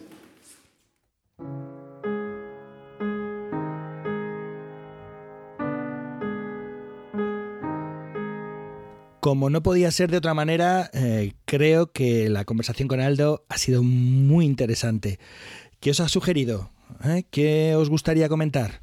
¿Qué os ha parecido? ¿Hay algún tema así o alguna de las muchas perlas que ha soltado Aldo en las, en las respuestas que queráis eh, abundar en ellas? Bueno, sí, yo creo que el hablar de los cuentos como viaje nos daría para largo porque todos hemos tenido distintas experiencias, podemos analizar distintas cosas, pero a mí lo que más me llamó la atención de lo que me dijo Aldo fue lo de saber leer a los distintos públicos, cómo el, el narrar en distintos países, a veces participando en festivales internacionales o el tener que ir por distintos trabajos, nos hace tener otra lectura de los públicos, ver qué hay detrás, ver qué cuento le acomoda de acuerdo a su realidad social, política, cultural y también darnos cuenta que a pesar de que los públicos son distintos, los cuentos consiguen una especie de universalidad, sobre todo en cuanto a la tradición popular, que estos públicos diversos los vuelve a unificar, que me parece maravilloso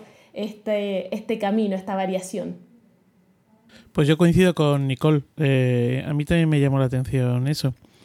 Yo, a ver, e, él, él habla de ese, de ese viaje y, habla también de, bueno, de, bueno es que yo creo que mm, e, el amigo Aldo, igual que pasó con eh, Obelis, que se cayó en la marmita de la poción mágica, él se ha caído en un viaje eterno, ¿no? Entonces, eh, bueno, pues, pues anda ahí y habla eh, de la lectura de los diferentes públicos, ¿no? Y yo pensaba, bueno, no, no hace falta eh, hacer ese viaje que él está haciendo para, para leer al público, ¿no? En el sentido de que creo que también lo señalaba Nicole, de, mm, de, decir, bueno, es que no es lo mismo cuando estoy contando en un CRA. Un CRA aquí es, en España es un centro rural agrupado, ¿no? Son escuelas en las que hay muy poquitos niños y se educan todos eh, de todas las edades en un mismo aula prácticamente. Pues no es lo mismo contar en un CRA para todos estos que contar eh, en un eh, colegio donde eh, te juntan a dos o tres aulas de la misma edad, de la misma etapa educativa, etcétera, etcétera. Es decir, hay que leer, hay que leer, ¿no? y luego, por otro lado, el por qué funciona una historia tradicional o una historia popular dentro de un CRA. Eh, pues funciona y, funciona igual para el niño de, de tres años que para el, que está en, sexto de primaria y que tiene ya sus, sus 10, 11 años. ¿Por qué funciona? Funciona porque las estructuras son muy fuertes y funcionan en todos los lados. Sí, yo eh, concuerdo con Manuel totalmente. Eh, me llamaba mucho la atención de lo que contaba Aldo, como la, eficacia del cuento de, de, tradición, del cuento popular. Eh, es como si todos los públicos en distintas partes del mundo tenemos, aunque seamos muy distintos culturalmente, tenemos como si el cerebro estuviera programado de la misma forma, claro, porque son miles de años de que los cuentos fueron así y así y así, con un inicio, un desarrollo, un final y con una estructura similar. Eh, y entonces, claro, el cuento de tradición va a funcionar con, con, cualquier público, por muy distintos que seamos o parezcamos. Eso también nos habla de, de cuando eh, tenemos eh, migración, eh, por ejemplo en Chile, que está viniendo mucha gente de Haití o de Colombia. decimos, bueno, vienen de, otro país, es distinto, pero, pero finalmente los cuentos que ellos traen son los mismos que ya teníamos nosotros. De alguna forma me, llama la atención cómo el cuento es capaz de unir mucho más que de separar. Bueno, eh, a mí me ha encantado la idea, el tema del cuento como viaje eh, y del viaje de los cuentos es fabulosa. ¿no? Hemos hablado mucho de eso, de, leer a los públicos, comentaba Manuel, eh, pero lo interesante es que estas diferencias de los públicos también desvelan diferentes matices en los cuentos, tal como comentaba Aldo. ¿no? Aunque estoy también, como, como ha sugerido Andrés, que es muy interesante la mirada con respecto al cuento tradicional esta idea de que el cuento popular es algo infalible que funciona, eh, porque él dice literalmente eso, es infalible, ¿no? Que funciona con, con, todos los, con todos los públicos. Pero hay un tema que yo creo que, que, Aldo no ha tocado y que el otro día lo andaba pensando cuando, cuando escuchaba la, la, la, grabación, la primera vez cuando la mandó Nicole, así, digamos, fuera a las tripas del programa antes de hacer el podcast, que era el cuento como viaje, ¿no? Lo que le ocurre a la gente cuando está escuchando el cuento, los distintos públicos, cómo también ellos embarcan en ese viaje y que un mismo cuento supone viajes muy distintos para eh, la gente que está escuchando. Y ya no me refiero solamente a conceptos culturales, ¿no? Porque si a lo mejor yo estoy contando un cuento en Guinea o estoy contando un cuento en Túnez o un cuento en Atenas, el mismo cuento, hay conceptos que a lo mejor tienen eh, eh, significados distintos, diversos, ¿no? Pero no sé, me parece como planteamientos, como propuestas, como ámbitos para reflexionar, como frases bien, bien interesantes en las que podríamos seguir trabajando, no solamente eh, en este conversatorio, sino recuperarlo para, para otros conversatorios de otros programas más adelante. Sí, sí, es, es eh, yo creo que a mí me pasa un poco lo mismo, ¿no? Que creo que esa, esa otra parte em, quedó un poco floja o desatendida, pero, pero bueno, eh, precisamente nos abre más puertas, ¿no? De todas formas, lo de, lo de Aldo es impresionante, porque lo de Aldo se ha convertido en una razón de ser. O sea, el viaje como una razón de ser ya per se, ¿no? Uno se puede imaginar que lleva eh, su vida en un par de maletas. Y lleva así, no sé, Nicole, no sé cuántos años te dijo que llevaba viajando contando cuentos. Ocho, años, de un sitio para otro. Lleva ocho años. Con sus maletas. Y hay mucha gente que está, está siguiendo su pista. Marcelo Guerrero, por ejemplo, argentino, está haciendo un viaje similar en bicicleta, pero eh, lo está haciendo desde Córdoba y todavía lleva como un año intentando salir de Córdoba porque se enfrasca en pueblitos pequeños y le gusta y regresa y va. Y bueno, tiene un blog, de hecho, creo que se llama, eh, los, bueno, de, ahí lo podemos citar mejor, algo con los cuentos y los viajes. Y, y es muy entretenido, él con esta bicicleta llena de libros también encima. Eh, como, como, una especie de biblioteca ambulante que cuenta los cuentos a viva voz. Conozco también, eh, este verano conocí a Romer Peña también, eh, venezolano, que lleva un año y medio igual siguiendo estos pasos viajeros, aunque uno se puede imaginar que en realidad tradicionalmente ha habido muchos narradores, muchos cuenteros, muchas cuentistas que iban con sus historias de un lado para otro, porque al fin y al cabo es más fácil cambiar de público que cambiar de repertorio. claro, es evidente. Y, bueno, y, esto también nos no habla de lo sencillo eh, que, es este arte de contar historias, porque eh, ya un titiritero ya tiene que moverse con muchas más cosas, un actor con una obra de teatro y la narración, eh, claro, somos nosotros mismos los que tenemos nuestros nuestros cuentos dentro de nosotros y, el viaje van con nosotros siempre. Que eso a mí siempre me ha llamado la atención de este arte y Aldo lo ha entendido muy bien. Bueno, eh, tal como os decía, es un tema enjundioso que nos daría para seguir hablando largo y tendido mucho rato. Eh, seguro que lo retomamos en otros programas, en otros capítulos, pero eh, hemos de seguir avanzando. Estamos en nuestro propio viaje, que es este podcast, y vamos a pasar a la siguiente sección, que es el cuento fuera de escena, donde hablaremos con personas de otros oficios artísticos o de ámbitos relacionados con el cuento o con público. Y hoy iniciamos esta sección hablando con Arianna Schiglioni. Ella es editora, escritora, escritora italiana, afincada en Barcelona y, bueno, eh, mejor que, nos, que escuchemos la conversación porque en verdad fue muy interesante.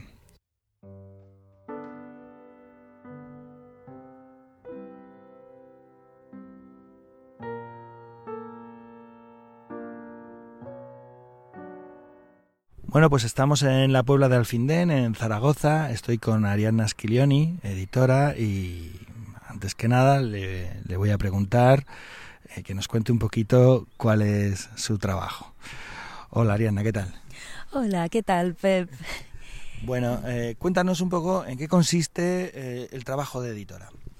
Bueno, el trabajo de editora es juntar todos los elementos que hacen falta para hacer un libro, tanto los elementos de palabras, imágenes, formato del libro, cómo pones todo eso ahí dentro, el tipo de mm, font que eliges, el tipo de, papel que consideras más adecuado para reproducir las imágenes del libro, cómo lo encuadernas, qué dimensiones le das a, este, a este libro, llevarlo a imprenta, sacarlo de ahí y empezar a venderlo. Esta es otra historia, también es parte del trabajo de editora, pero es otra, es otra historia. Bueno, Ariadna trabaja sobre todo un formato concreto, que es el formato de libro álbum, en el que imagen y texto van de la mano para contar las historias. Y mm, ella tiene en la editorial A Buen Paso eh, varios autores que son narradores. Eh, no sé cuál es tu experiencia con estos narradores que además de, de contar de viva voz, pues escriben, plasman por escrito las historias. Eh, sí, sí, efectivamente tienes, tienes razón. Bueno, tenemos un libro también tú y yo, un libro con Nono Granero, con, eh, con Pablo Albo y estamos trabajando en más cosas y sobre todo quizá uno de los autores más presentes en el catálogo de A Buen Paso es Juan Arjona que me lo presentó Pablo Albo y desde que me presentó Juan Arjona paré de trabajar con Pablo para trabajar solo con Juan. No, es broma es broma.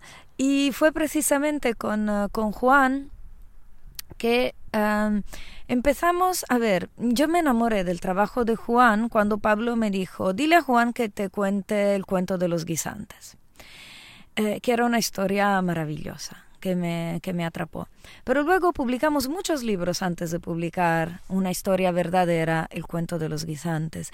Eh, tres libros que yo le encargué, le dije, oye, me encanta este personaje, le expliqué, le hablé de un personaje de un alpinista italiano y nació la serie de Antonino, luego cuentos que a él se le ocurrieron directamente escritos, pero pasaron muchos años antes de que publicáramos Los Guisantes, que era un cuento de su repertorio. Y era que el texto original de Los Guisantes era un texto muy largo, que empezaba incluso con un preámbulo, ¿se dice preámbulo? bastante amplio en el que hablaba de otras cosas, de su relación con las historias, con su padre, con una libreta que le regaló y preguntando, preguntando a la familia historia de esta, historia del otro, llegó a hablar con la, con la mamá o con la abuela y nació y llegó al cuento de los guisantes. Entonces es un cuento que tú escuchas en un primer momento, pero hay que pasar eso a, escrito, ¿no? Eh, y, por eso, este es el motivo por el que hoy Arianna se acerca al podcast, porque quiero aprovechar para hablar contigo de esa relación que hay entre lo que es el texto escrito y lo que es el texto oral. Y mira, ahora que has hablado de los guisantes, de este cuento de Juan Arjona, eh, cuéntanos cómo fue ese proceso de, digamos, traducción de un texto oral a un texto escrito. Sí, exactamente. Fue un proceso muy largo, porque entonces estaba este, este, este texto que era un poco el guion de lo que Juan iba, iba contando cada vez que, que, narraba este cuento, que tenía varias fases, tenía varios momentos externos a la historia en concreto de los guisantes. Eso tenía, contenía fases de la vida del narrador y cómo se va acercando a esa historia en concreto. Pero había más. Entonces la cuestión fue quitar las introducciones, quitar las otras historias y concentrarse en los guisantes. Pero aún más hubo todo un trabajo de, mm, ¿cómo se dice? De, no de limpieza, pero uh, de, de, estilización, se podría decir, de estilización de la manera de escribir, porque a la hora de ponerlo en papel le salió el alma más de poeta que tiene también Juan y empezó a quitar palabras, a quitar frases, a ir a la esencia del cuento, a encontrar unos elementos rítmicos que también en la narración oral hay ritmo y hay elementos que marcan la, la, manera en la que se está contando y que le dan un ritmo, pero son distintos a los, uh, a los del cuento. Y aquí empezó a jugarlo con, uh, con el tema de y volaba y no volaba. Y es una frase que se va repitiendo generando una contraposición directa entre los dos personajes y de una manera eso mucho más, mucho más escueta, mucho más estilizada, porque luego en el libro álbum la amplificación la caja de resonancia se encuentra en las imágenes. Y es, este es un, eh, yo encuentro que las historias de Juan Arjona suelen ser muy divertidas. Esta, entre todas sus historias, sí que tiene un punto divertido, pero tiene también un toque nostálgico y un toque evocador potente. Y si a Juan le costó mucho llegar a la versión escrita, nos costó mucho a los dos encontrar una persona que lo ilustrara, porque no encontrábamos unas ilustraciones que pudieran hacerle de caja de resonancia en ese estilo. Habíamos trabajado con otros ilustradores. Entonces, si yo eh, tengo la suerte de escuchar un día a Juan Arjona contar este cuento y tengo la oportunidad de leer el libro, eh, ¿me voy a encontrar con dos historias distintas o es la misma historia contada de dos formas distintas? En el fondo, su, su contenido es el mismo, pero las maneras de contar y de recibirla y de percibirla del lector son distintas. El proceso a través del que va tu mente, tu imaginación, a la hora de recibir la historia, eh, recorre caminos diferentes y supongo que es parte del, del poder y de la maravilla, ¿no? De los distintos formatos. Bueno, es un tema impresionante. Me imagino que, que, a la hora de realizar este camino, digamos, desde lo oral hasta lo escrito, es una opción, pero en muchas ocasiones nos podemos encontrar también eh, el camino inverso, o sea, narradores que están contando textos que andan muy ceñidos y que de pronto tú estás escuchando esa historia que tú conoces, porque es una historia que tú eh, has editado, has publicado, y dices, uh, pues qué diferente es, ¿no? ¿Cuánto, cuánto ha cambiado aquí? Eh, ¿Cuánto ha perdido o cuánto ha ganado o ambas cosas en ese proceso, no? Eh, sí, sí, diría que sí. Fundamentalmente. Es que es... Um, claro, decir las palabras sin estar leyéndolas desde el libro y enseñando las páginas implica implica, implica necesariamente un, uh, un, salto en el tempo, por ejemplo, en el, uh, en, el, en el, ritmo y en la manera de, de proponerla, aunque sea la misma. Mira, ahora es que estamos trabajando con un libro que yo creo que funcionará la mar de bien contado. Y de hecho, el escritor y yo nos lo vamos contando. Yo se lo cuento al teléfono con cada persona que hablo, porque además juega muchísimo con la expresión que tú le puedas dar a las palabras. Pero hay una persona que lo está ilustrando. Y la persona que lo está ilustrando tiene que encontrar su camino. Y realmente este texto lo puedes contar sin más, idéntico a cómo aparecerá escrito y será genial, es que estoy segura que será genial porque con la expresión, con el cuerpo puedes hacer cosas maravillosas. Pero el ilustrador no tiene su expresión y su cuerpo, tiene que dibujar los personajes. Y al dibujar los personajes les tiene que dar un carácter, les tiene que añadir un contexto, una... Porque cuando tú lo cuentas, el contexto es tu cuerpo, eres tú y cómo lo estás haciendo. Pero en las ilustraciones no. En las ilustraciones tienes que vestirlos estos personajes y están apareciendo elementos que en la narración no harán falta, que en el texto de por sí desnudo no hacen falta, pero en las imágenes sí, porque si no serán unas imágenes aburridas que están sencillamente duplicando como en espejo las palabras y tiene que vestir literalmente los personajes son animales pues tiene que ponerles un ropaje que haga interesante que abra otro camino a la, a la imaginación. Queda un poco abstracto dicho así pero si pudierais verlo lo entenderíais a la perfección yo creo bueno, pues un placer. Muchísimas gracias, Ariadna. Una, una, conversación fantástica, breve. Ya sabíamos que iba a ser breve. Y os recuerdo a todos, Ariadna Schilioni, editora de A Buen Paso, una editorial que os recomendamos encarecidamente en este podcast. Muchas gracias. Muchas gracias.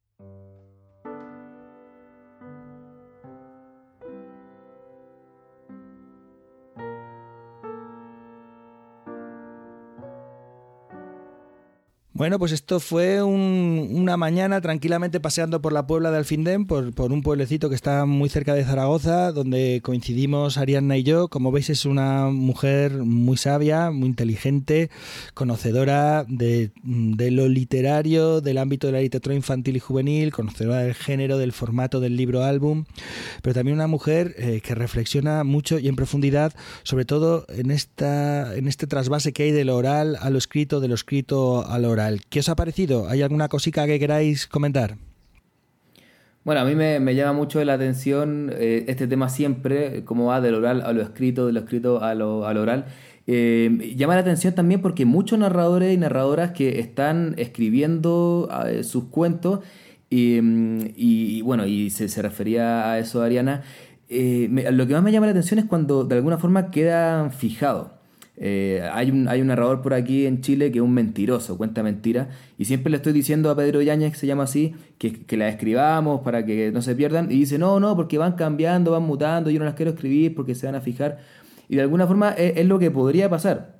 Y que algo oral queda fijo, pero el cuento sigue creciendo. Yo, también tengo un, un, libro de leyendas que fueron primero contadas y claro, eh, este libro tiene unos tres años y lo que está ahí escrito eh, fue en ese momento como lo que se fijó, pero el cuento ha seguido creciendo y, ya tiene como, como, otro recorrido mucho más largo que el, cuento que está escrito. Sin embargo, si no estuviera escrito, no lo conocería mucha gente. O sea que pienso que hay una sana convivencia entre ambas cosas y una buena editora como Ariana eso lo puede entender muy bien. Bueno, a mí me llama el mismo tema la atención porque uno pensaría que los narradores orales siempre vamos desde lo literario, desde lo escrito hasta lo oral, por nuestro trabajo, sobre todo vinculado al fomento lector, de tomar los libros y hacer esta mediación lectora y después llevarlo a la oralidad. Pero ahora estamos de regreso con todos los narradores que están escribiendo y en mi caso, por ejemplo, yo no, no soy escritora, pero sí me gusta mucho la recopilación y la compilación de historias. Y eso también tiene un poco de esto, de, llevar lo oral a lo escrito, de fijarlo un poco, pero ojalá que mantenga toda la frescura de la conversación natural. Eh, ojalá que la gente mientras lea las páginas se siga sintiendo en torno al fuego, con un mate en nuestro caso, que mantenga todo eso. Es que son cosas totalmente diferentes y volviendo a la idea del viaje, son dos viajes totalmente distintos, ¿no? El viaje de la oralidad a la a la escritura o a la literatura, el viaje de lo, escrito, de lo literario a la oralidad. Y creo que mm, una de las cosas que, que, de las que habla mm, Ariana es, bueno, ella, ella no lo expresa así, pero yo creo por, por sus palabras que es súper eh, respetuosa y que cuando a un eh, cuentista, a un narrador eh, le está cercenando de alguna manera o pidiendo que modifique ese texto, eh, lo está haciendo con, sumo respeto y consciente, precisamente muy conocedora de lo que es eh, el trabajo de editora y, consciente también de lo que es el trabajo del, del narrador oral son lenguajes absolutamente diferentes y necesitan también códigos totalmente diferentes. Bueno, eh, Manuel, eh, son lenguajes distintos, ahí estamos de acuerdo, pero la escritura eh, está muy vinculado al oral. De hecho, los primeros textos escritos de hace 3.500 años en realidad aparecen de alguna manera como una extensión de la memoria para que pudiéramos recordar muchas historias que ya había tantas que a lo mejor éramos capaces de olvidar. Por eso lo escrito eh, estaba muy vinculado desde el primer momento a lo oral. Ahora, eh, una cosa es la escritura y otra cosa es la literatura, cuando con esos textos escritos ya empezamos a hacer arte, ¿no? Pero esa vinculación ha existido siempre desde el primer momento. O sea, en el momento en el que se empieza a escribir, eh, es una vinculación directa con lo, con lo oral. Y retomando una cosa que comentaba. Eh, perdona, perdona, perdona. O sea, yo, creo que es, sí, es, es, evidente, ¿no? Eso es evidente. Si no, no tendríamos, pues, determinado tipo de obras, ¿no? Ahora, eh, creo que el problema es cuando se, intentan hacer pues encajes de bolillos que no son, que no son, ¿no? Eh, pues desde los propios Andersen, Green y compañía. Es decir, no vamos a discutir porque estoy de acuerdo, estoy de acuerdo, pero eh, sí creo que existe y ha existido una vinculación entre lo escrito y lo oral. Es verdad que yo reivindico lo oral per se, tiene sentido, eh, tiene valor por sí mismo, eh, pero no debemos dejar de lado que esa, esa cosa existe. Eh, creo que es Carolina Rueda la que comentaba que de lo oral a lo escrito o de lo escrito a lo oral hay un proceso como de traducción, como de paso de un idioma a otro, eh, ya sea en, en un sentido y en otro. Y en todo proceso de traducción pues siempre hay cosas que se ganan y cosas que se pierden. Pero, eh, y, por recuperar una idea que comentaba Andrés, me he acordado de algo que, me, que le escuché una vez a, Beatriz Falero, a la narradora mexicana, encantadora narradora mexicana, eh, ella comentaba que Heraclio Cepeda, ya sabéis, eh, narrador, escritor de la Real Academia, eh, él contaba sus cuentos antes de escribirlos. Y llegaba un momento que el cuento ya de tanto contarlo se había pulido, se había redondeado, se había ya estaba perfecto. Bueno, pues en el momento en el que eso sucedía, Heraclio decía, bueno, y ahora voy a matar al cuento. Y era cuando lo escribía. Y eso es lo que él denominaba matar al cuento, escribirlo, fijarlo. Porque obviamente, mientras lo contaba, que es lo mismo que decía Andrés, eh, pues el cuento seguía vivo, porque eh, lo dicho vive y lo escrito eh, muere, se permanece fijado de esa otra manera, ¿no? Sí. Es interesante, Pepe, este proceso que hacía Heraclio de como de pulir eh, porque cuando uno escribe algo, o ah, depende del escritor, ¿no? Yo al menos lo paso a algún par de amigos o familia, alguien que lo quiera leer, para, que me diga desde la lectura, oye, mira, esto acá se podría cambiar en el proceso, ¿no? Antes de que esté publicado. Eh, pero a veces es difícil eso porque por no herirte o por no decir lo que de verdad se piensa, eh, no, hay un trabajo como de edición como haría Ariana o alguien que se dedica a eso en cambio, cuando uno cuenta el cuento, es eh, no, hay ninguna forma que el público te mienta, porque uno está viendo los ojos, si se sorprende, si se aburre, y entonces en el momento de pulir, eh, me parece que este proceso oral es muy interesante para, para un narrador que quiere fijar su cuento en lo literario. Bueno, coincidiréis conmigo que estamos abriendo una, cantidad, aquí se dice abrir melones, estamos abriendo una cantidad de estamos abriendo una cantidad de melones que dan ganas de quedar parado en cada melón y, probar, seguir ahondando, mirando a ver, pero tenemos que seguir avanzando. Ya estamos eh, al final del podcast y vamos a ir terminando con las recomendaciones.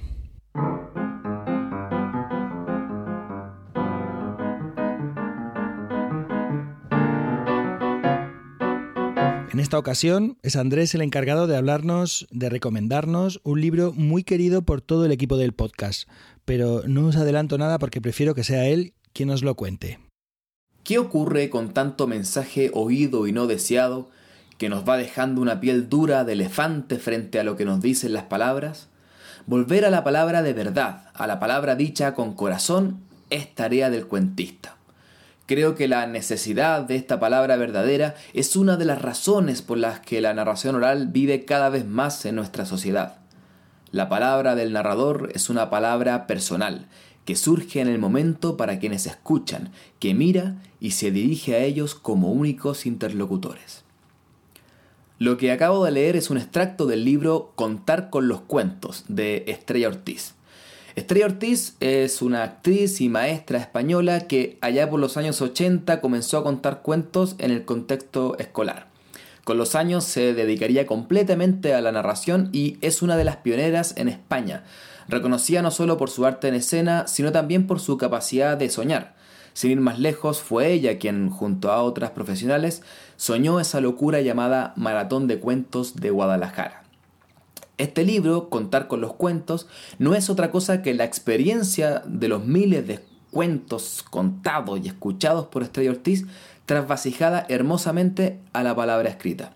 Los nuevos narradores encontrarán aquí reflexiones útiles y necesarias para aprender el oficio, y los que ya llevan camino recorrido se sorprenderán de encontrar ya masticados muchos de sus propios hallazgos, además de novedosos apuntes y sugerencias para seguir perfeccionándose en el inacabable arte de contar historias.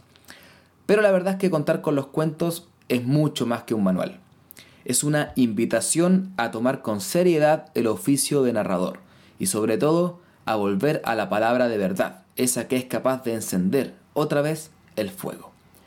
Contar con los cuentos está publicado en España por la editorial Palabras del Candil y en noviembre de este año 2018 será publicado en Chile por la editorial Casa Contada.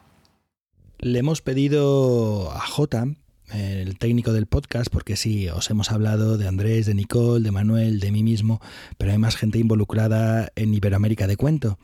Por ejemplo, la música que estáis escuchando entre sección y sección es música compuesta, interpretada, grabada eh, por mi hermano, por Joan Bruno. Eh, pero también hay otra persona que es J. Javier Soler Bernal, que está detrás eh, de todas las cuestiones técnicas del podcast, que no son pocas, que es todo un mundo, el que nosotros pues hace un mes apenas sabíamos nada y que llevamos un mes aquí metidos tratando de aprender lo básico para poder hacer algo con una calidad digna para que podáis escucharla. Así que le hemos pedido que ya que está echándonos una mano de forma continua, que, también se asome de vez en cuando por aquí y nos recomiende alguna web relacionada con el mundo de la narración. J, manifiéstate. ¿Qué web nos recomiendas este, este mes? Hola a todos, yo soy Javier Soler, o J. Bueno, ya contaremos en otro cuento esta historia de mi nombre. Quizá reconozcas mi voz de otros podcasts de esta red, de Milcar FM, ya sea Trending todas las semanas, en la que repasamos junto con otras voces muy interesantes, pues diferentes noticias, o ya sea el diario que hice de mis vacaciones navideñas en Indiana, Navidad en Indiana, o este más reciente, que aún no he terminado, de verano en USA.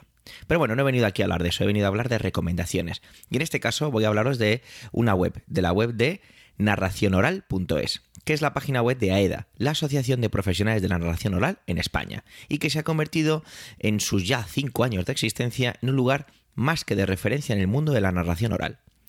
Cuenta en la actualidad con más de 1.500 entradas, entre artículos y entrevistas sobre todo, que son una invitación a la reflexión sobre el arte y el oficio de contar.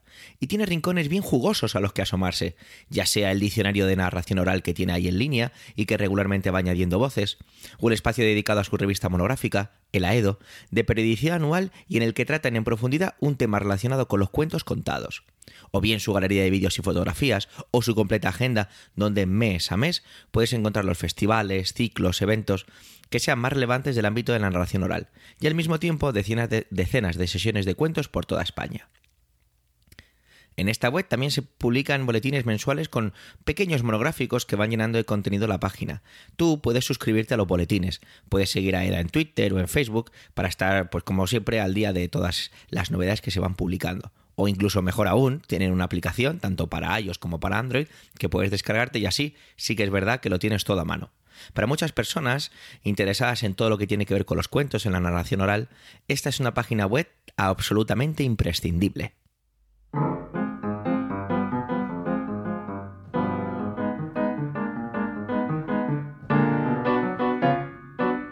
Y ya estamos a punto de terminar este primer podcast. ¿Qué os ha parecido, compañeros? ¿Qué tal la experiencia? Bueno, a mí me pareció un aperitivo que me, me despertó el hambre por hablar en profundidad de muchos temas, de muchas cosas que esperamos tocar en los temas posteriores, en todas las nuevas ediciones. Sí, bueno, yo coincido. Eh, eh, quedamos con gusto, no, sé si gusto a poco, pero sí con muchas, muchas ganas de, seguir eh, tantos narradores, narradoras que hay en tantos países de Iberoamérica con los que tenemos ganas de conversar y nosotros mismos hablar de, todo lo que nos van a ir contando. Bueno, a mí me ha encantado. Y, y bueno, pues eso, como decía, una especie de, de aperitivo. ¿Esto cuándo nos lo volvemos a montar otra vez?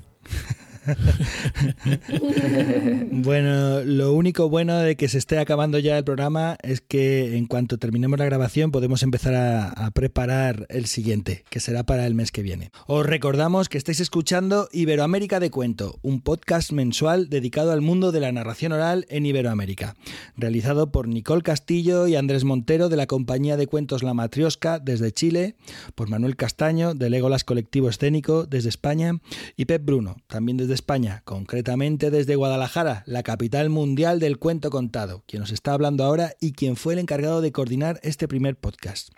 También nos recordamos que Iberoamérica de Cuento forma parte de la red de podcast de Emilcar FM y que podéis contactar con nosotros a través de nuestra cuenta en Twitter, IB de Cuento, nuestra página en Facebook, facebook.com barra IB de Cuento, o a través del, email de cuento arroba emilcar.fm y que podéis consultar y comentar todos nuestros contenidos en nuestro espacio en la web de Emilcar FM barra de cuento y en las plataformas más importantes del podcast.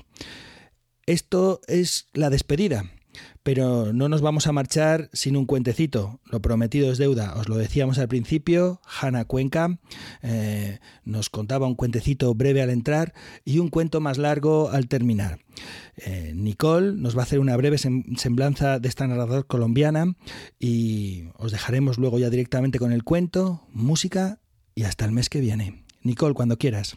Hanna viene de Bogotá, de Colombia, y se convirtió en narradora en 1996. Con su propuesta artística ha viajado por más de 40 ciudades de España, Costa Rica, Perú, Uruguay, Venezuela, Chile, Argentina y por supuesto Colombia. Parte de su vida la ha dedicado a la gestión también con las corporaciones Gaia Cultura y Ari Cuandori, como gerente de arte dramático de Bogotá y también como coordinadora de teatro y circo del Ministerio de Cultura de Colombia. Hace mucho, pero mucho tiempo, una princesita cayó terriblemente enferma tan enferma que su papá, muy angustiado, llamó a todos los médicos, brujos, sabedores y chamanes del mundo y todos convinieron con que lo único que la curaría sería que comiera la manzana de la curación. Pero esta manzana no estaba en ninguna montaña, en un templo, debajo del mar, no. Era una manzana cualquiera que al llegar al palacio se pondría muy brillante y muy olorosa y sanaría a la princesa. Fue así que el rey, con el objetivo de salvar a su hija, sacó un edicto que decía Aquel hombre que traiga la manzana de la curación y cure a mi hija, se podrá casar con ella y algún día heredará todo el reino. Firma yo, el rey. Efectivamente, todos los hombres de todos los rincones del reino empezaron a llevar manzanas, manzanas y manzanas, pero ninguna era la de la sanación. Entre todas estas había un campesino que tenía tres hijos y por cada hijo había sembrado un manzano. Tenía un hijo mayor de piel dorada, ojos profundos, cabello ensortijado, unos músculos bien definidos y al igual que él, el manzano que su papá había sembrado cuando nació había crecido grande, frondoso, con unas manzanas rojas y jugosas. Tenía un segundo hijo, que si bien no era tan bien parecido como el primero, era bastante charlatán, hablador, inteligente, rápido de palabra, bueno, también un poquito mentiroso, farsante y engañador y al igual que él, el manzano que su papá había sembrado cuando nació tenía las ramas enredadas, las manzanas no se sabían si eran verdes, blancas, rojas o amarillas. Y además, las raíces por debajo de la tierra le robaban los nutrientes a los demás árboles. Bueno, y tenía el campesino un hijo menor, el menorcito, pálido, flaco, enjuto, como sin mucha gracia, eso sí, muy sincero y muy insistente y al igual que él, un manzanito chiquitico, ahí como agarrado de la tierra insistiendo, pero así con unas manzanas chiquiticas, pequeñitas, pálidas. El campesino, pues que no era bobo, envió a su hijo mayor, al más guapo, al bien parecido, que se paró frente al manzano, le hizo las manzanas y las manzanas, ¡ay! de la emoción, se lanzaron al piso. Tomó las manzanas, la puso en una canasta y salió rumbo al palacio del rey. Pero cuando iba a mitad del camino, una mendiga se le atravesó, no lo dejó pasar y le preguntó que qué llevaba y para dónde iba. Y claro, el muchacho que le iba a decir que llevaba una manzana, porque justo ya le pedía una manzana, era la de la curación, la mendiga se la comía, él se quedaba sin nada, así que decidió decir una pequeña mentira. Dijo que lo que llevaba era sapos verdes, que soltaban una baba que al contacto con la piel humana generaban una pulsa asquerosa. La mendiga se quitó del camino, lo dejó seguir y le dijo que así sea.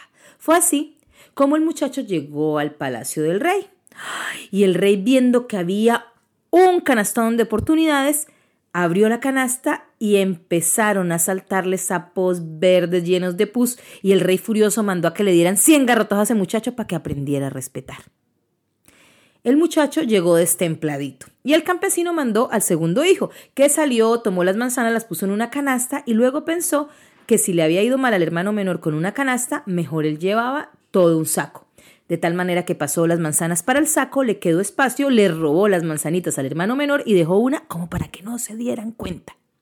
Salió rumbo al palacio del rey y a mitad del camino la mendiga le interrumpió el paso y le preguntó qué llevaba y para dónde iba. Y el muchacho, que no le gustaba decir la verdad, le dijo que lo que llevaba era caca de perro para tirar como abono. La mendiga se quitó del camino, lo dejó pasar y le dijo que así sea. Y fue así como el muchacho llegó al palacio del rey. El rey, entusiasmado de ver todo un costalado de oportunidades, todo un saco de oportunidades, hizo que llevaran al muchacho frente a él y decidió sacar la manzana de la curación al azar, de tal manera que se remangó y metió la mano. Y empezó a sentir algo tibio. Muy extraño, porque él intentaba tomar la manzana de la curación, pero esto era como algo cremoso que se le derretía entre los dedos y el rey, que era muy inteligente, pensó que era la capa protectora de la manzana de la curación y que tendría que buscar. Así que revolvió, revolvió, revolvió. Cuando ¡uy! ese olor a caca de perro le salió, le invadió toda la nariz y muerto de rabia mandó a que le dieran 200 garrotos a ese muchacho para que aprendiera a respetar. El campesino decidió que no enviaría a su tercer hijo, porque imagínese, le daban 300 garrotazos, se lo mataban, pero justamente este, como les había dicho, era el más, más insistente y empezó a insistirle al papá que lo dejara ir. Miren, le insistió durante tres días y medio hasta que el papá desesperado le dijo, haga lo que se le dé la gana. Y el muchacho rápidamente salió, se fue a su arbolito y como se dieron cuenta antes, solo quedaba una manzana. El muchacho la tomó y se fue pensando que si era una la manzana de la curación, ¿para qué llevar tantas? Cuando iba a mitad del camino, la mendiga se le atravesó y le preguntó qué llevaba y para dónde iba. Y el muchacho sacó la manzana y le dijo, una manzana, ha de ser la de la curación. La mendiga se quitó, lo dejó seguir y le dijo, que así sea. Y así el muchacho llegó al palacio del rey. Solo que el rey no lo quería dejar entrar, pues porque era hermano de uno que le había mandado sapos y de otro que le había llevado caca de perro. Así que el rey se negó. Pero el muchacho, que era muy insistente, buscó un lugar donde quedaba la habitación del rey y el balcón real. Y empezó desde ahí a gritar que lo dejara entrar, que lo dejara pasar. Ay, rey, déjeme pasar, déjeme pasar, déjeme pasar. Tanto, tanto, tanto, que el rey en la madrugada, desesperado, salió al balcón a decirle que... Y no alcanzó a terminar la frase cuando vio que la manzana que el muchacho tenía en la mano tenía un brillo extraño. Miren, era tan brillante esa manzana que se le encandilellaron los ojos al rey e inmediatamente hizo seguir al muchacho. Era tan olorosa aquella manzana que cuando el muchacho iba subiendo las escaleras, la princesa empezó a respirar. Era tan poderosa aquella manzana que cuando le entregó el muchacho a la princesa la manzana en las manos, los dedos de los dos se entrelazaron y ¡ay! los dos estremecieron. Era tan poderosa aquella manzana que la princesa se comió la manzana y cinco minutos estaba completamente curada y feliz porque le encantaban los hombres así, pálidos, flacos, enjutos. A ella no le gustaban ni tan buenos mozos ni tan mentirosos. Y fue así como un muchacho, sin ser el más buen mozo ni el más charlatán, pudo enamorar a una princesa y hacerla muy, pero muy, pero muy feliz, porque a la princesa le encantaban así, pequeños, flacos, enjutos, sinceros y muy insistentes. Y color incolorado, este cuento se ha acabado.